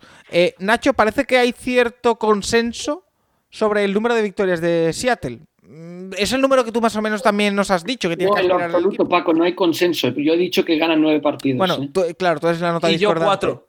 Bueno, Entonces- 4 Vale, 4 vale, vale, 5 vale. 4 Esa es la 5 media. Sí, Para mí, para mí el número va a ir eso. 4, 5, 6, 7. Yo más de esto me parece ser muy optimista. Muy, muy optimista. Eh, pero bueno, ya sabemos que Rafa Cervera es una persona optimista por naturaleza y eso que nos gusta. Em, y vamos con la NFC este para ir cerrando. Comienza contigo, Tomás. Aquí me va a comer el insulto seguro porque pongo solo un equipo en positivo, que son los Eagles, 11-6, Cowboys 7-10, Commanders 7-10, Giants 6-11. ¿Ah? Oye, pues 7 y estoy siendo generoso con Cowboys. has, cuidado, has cuidado bastante a los Giants, ¿eh? porque yo los pongo un poquito más abajo. Em, Tyrod Taylor va a hacer muchas buenas partidas. no trago a. Tyrod Taylor. Eh, Porque Rafa, no tienes fe en lo que tienes que tenerlo, Paco. Bueno, la línea muy parecida a la de Tomasi. Los Eagles ganan la división con 12-5 y después los otros tres equipos en negativo. Los Cowboys 6-11, los Giants 5-12 y Washington 4-13. Para los aficionados de Washington, la vez que dije que iban a quedar últimos hace dos años, ganaron la división. Y la vez que dije que iban a ganar la división, pues no les fue nada bien. O sea que, que es eh, un pronóstico prometedor para la afición de Washington. Eh, O sea, Rafa lleva toda la offseason siendo súper optimista con Washington y con Arizona y no ha metido ni. o sea, bueno, no pero es lo, es lo que pasa uno también en- con este ejercicio, ¿eh? Bueno, oye, al final, al final uno tiene que ser profesional a la hora Sí, de sí. Está haciendo contra Gafe, que no nos engañen, Sí. haciendo contra Gafe. Nacho, Yo tengo a los Giants últimos de división 5-12. Eh, misma situación de Chicago, además mismo récord, o sea, inicio de reconstrucción completo. Eh, Washington 7-10 y lejos, bueno, lejos a una victoria de playoff, pero no. Y luego tengo a Cowboys eh, segundos de división y en playoff con 10-7. Y a ver, lo siento mucho los Eagles porque lo que he dicho antes, siempre va, los dos años anteriores ha pasado lo contrario a lo que he dicho, pero me sale que los Eagles la ganan con 11-6. Vale. Oye, estamos todos de acuerdo en que ganan la división los Eagles, ¿eh? A mí me salen 17 y lo que es más, 6-0 en el divisional me salen a mí. Em, Buah, eso, no, eso no va a pasar. después, los Cowboys entran en playoff, para mí, con 8-9. Me entran en playoff. Eh, Commanders los tengo 5-12 y Giants 4-13. Em, así que dicho esto, vamos con... Que el- Hay que recordar que la, la NFC este no la, no, no la repite, no repite campeón desde 2004. Con, Bueno. con Andy Reid, aquella época que Andy Reid arrasaba, desde entonces son 16 años sin repetir campeón. Pues O sea le que- toca a los Eagles, según pensamos. Eh, vamos con ese camino a la Super Bowl en la NFC. Comienza contigo, Tomasi. Pues el camino es grande, es largo y Tortuoso. alberga horrores. Alberga horrores, evidentemente. Tengo que contar lo del 2 contra 7, que no lo había pensado, que sería en mi caso Buccaneers contra Lions, pasa Buccaneers. Eagles contra 49ers, Fíjate, pasa eh, Eagles. lo- y Packers lo- contra los- Panthers, que pasa Packers. Los Lions, perdóname, Tomasi, pasar de mm, estar en el pozo de la liga a jugar contra los Buccaneers en unos playoffs. Es que A sería ser brutal. ¿eh? arrasados. A ser arrasados por los Buccaneers. Continúa, perdón, que te he interrumpido. Cada uno tiene sus cosas. Oye, solo sería. ¿Hace cuántos años que no ganan un partido de playoff? Eh, Demasiado. 48. 94, 60 y- creo. Más, ¿no? el 89 era. Pues sí, desde el 89, cierto, desde el 89. Que hay una cosa muy curiosa que eh, los Lions no han ganado ningún partido en el Ford Field, en playoff, y hay un entrenador de los Lions que es Antoine Randalel, el receptor de los Steelers, que ha ganado un partido de playoff en ese estadio. La Super Bowl que ganaron los Steelers. Hay que recordar que técnicamente los Buccaneers tienen una división norte antes que los, Sí. que los, que los Lions. Era la división central, pero los Lions nunca han ganado la norte. Es terrible. Bueno. Eh, a lo que vamos. Eh, las semis serían. Eh, bueno, los el divisional, perdón. Rams Eagles, pasa Rams. Buccaneers Packers, pasa Buccaneers. Eh, y aquí no sé qué poner, sinceramente, porque tengo muchas dudas, pero por no tener una repetición, pongo Buccaneers. Vale, o sea que te- a ti te sale una Super Bowl, Kansas Buccaneers, Otra vez. otra vez. Vale. Rafa, Bueno, yo el part 2-7 eh, visita Lambo los Seahawks, gana Green Bay. Eh, los Eagles número 3 ganan a los Lions número 6 y los Rams número 4 ganan a los Vikings número 5. No hay sorpresas aquí en la ronda de Wild Cards. Divisionales. Buccaneers vuelve a perder en casa con los Rams. Los Rams llegan a la final de conferencia. Y como hablé de la pedrada Eagles, yo creo que ya le tocaría ganar a los Packers en Lambo. Pero bueno, vamos a hablar de otra debacle de los Packers en Lambo. Los Eagles juegan la final de conferencia y sorprenden a los Rams. Ya sé que la pregunta es cómo un equipo cuyo coreback es Jalen Hurts puede llegar a la Super Bowl. Bueno, porque me encanta todo lo demás de los Eagles y yo creo, como dije, como pedrada, que los Eagles iban a jugar la Super Bowl. a ti te sale, eh, eh, por el otro lado, ¿a quién tenías? ¿Te Bill sale Eagles? Eagles. Bill Eagles. Bill. No estaría mal. Esa Super Bowl puede ser divertida. Eh, Nacho, ¿a ti qué te sale? Yo, a ver, tengo a los Rams descansando como sit 1 y luego tengo eh, sit 2 son los Buccaneers contra los Vikings sit 7, los arrasan. Gana fácil los Buccaneers en casa. Eh, tengo a Packers sit 3 contra Cowboys sit 6 en Green Bay y gana Green Bay. Y luego tengo sit 4 a los Eagles contra sit 5 49ers y creo que pasan los Eagles. Y me queda entonces una ronda divisional con los cuatro campeones de división, eh, Rams contra Eagles en, en Los Ángeles, que creo que pasan los, los Rams. Y me queda un Buccaneers Green Bay otro año más, que eh, voy a poner que pasan los, los Packers este año. Aunque sea en, en Tampa el partido, yo pasan los Packers a la final de conferencia. Y tenemos una final de conferencia entre los Rams en casa contra los Packers. Y bueno, este año creo que sí, voy a poner que llega a la Super Bowl Rodgers. Que Contra. ganan los Packers. ¿Contra quién? Me perdón? queda, un Chief, me queda un Chief Packers Ah, en la muy, Super Bowl. muy rico. Ese Chips, eh, Chips Packer. Packers, perdón. A mí me sale. Eh, los Cowboys número 7 visitando Lambo ante Green Bay número 2. Gana Green Bay. Eh, los Carolina Panthers visitando el Sophie Stadium de Los Ángeles y perdiendo ante los Rams. Eh, una pena que lleguen hasta aquí solo, pero hay que ser también, como decía Rafa, profesional. Eh, y los 49ers Solo dice, solo. visitando a los Philadelphia Eagles y para mí gana San Francisco. Eh, después, en la ronda divisional, a mí me queda un eh, San Francisco visitando Tampa, el número 5 visitando el número 1. Y ojo, que yo creo que dan la sorpresa los, los San Francisco 49ers. Será la típica semana en la que yo diga que tienen un 0% de, de opciones de, ganar y ganen. Eh, después, los Rams visitarán Lambo y ganará Green Bay Packers. Y me queda una final de la NFC, San Francisco 49ers visitando Green Bay. Y los Packers se toman la venganza y se meten en la Super Bowl ante Buffalo Bills. O Dicho sea, te, has esto, tirado todo el- te has tirado toda la offseason diciendo que Trey Lance no iba a jugar bien sí, y lo he, la final de lo he pensado yo también. eh, o sea, Nacho. bueno, Eh, muy bien. a ver, hay que quererme como soy. jugado 10 snaps en pretemporada, ¿eh? Vaya, vaya 10 snaps, Paco. Hay que quererme como soy, Nacho. Quiero decir, o lo tomas o lo Esos 10 snaps han impresionado a Paco favorablemente. Eh, ya para ir cerrando, chicos, eh, que nos acercamos a las dos horas de programa. Eh, ¿Quién gana esa Super Bowl teórica para vosotros? Tomasi. Kansas. Andy Reid se retira con dos anillos. ¿Se retira? Sí. Vale. Oye, me gusta ese tipo de pronósticos arriesgados. Eh, Rafa.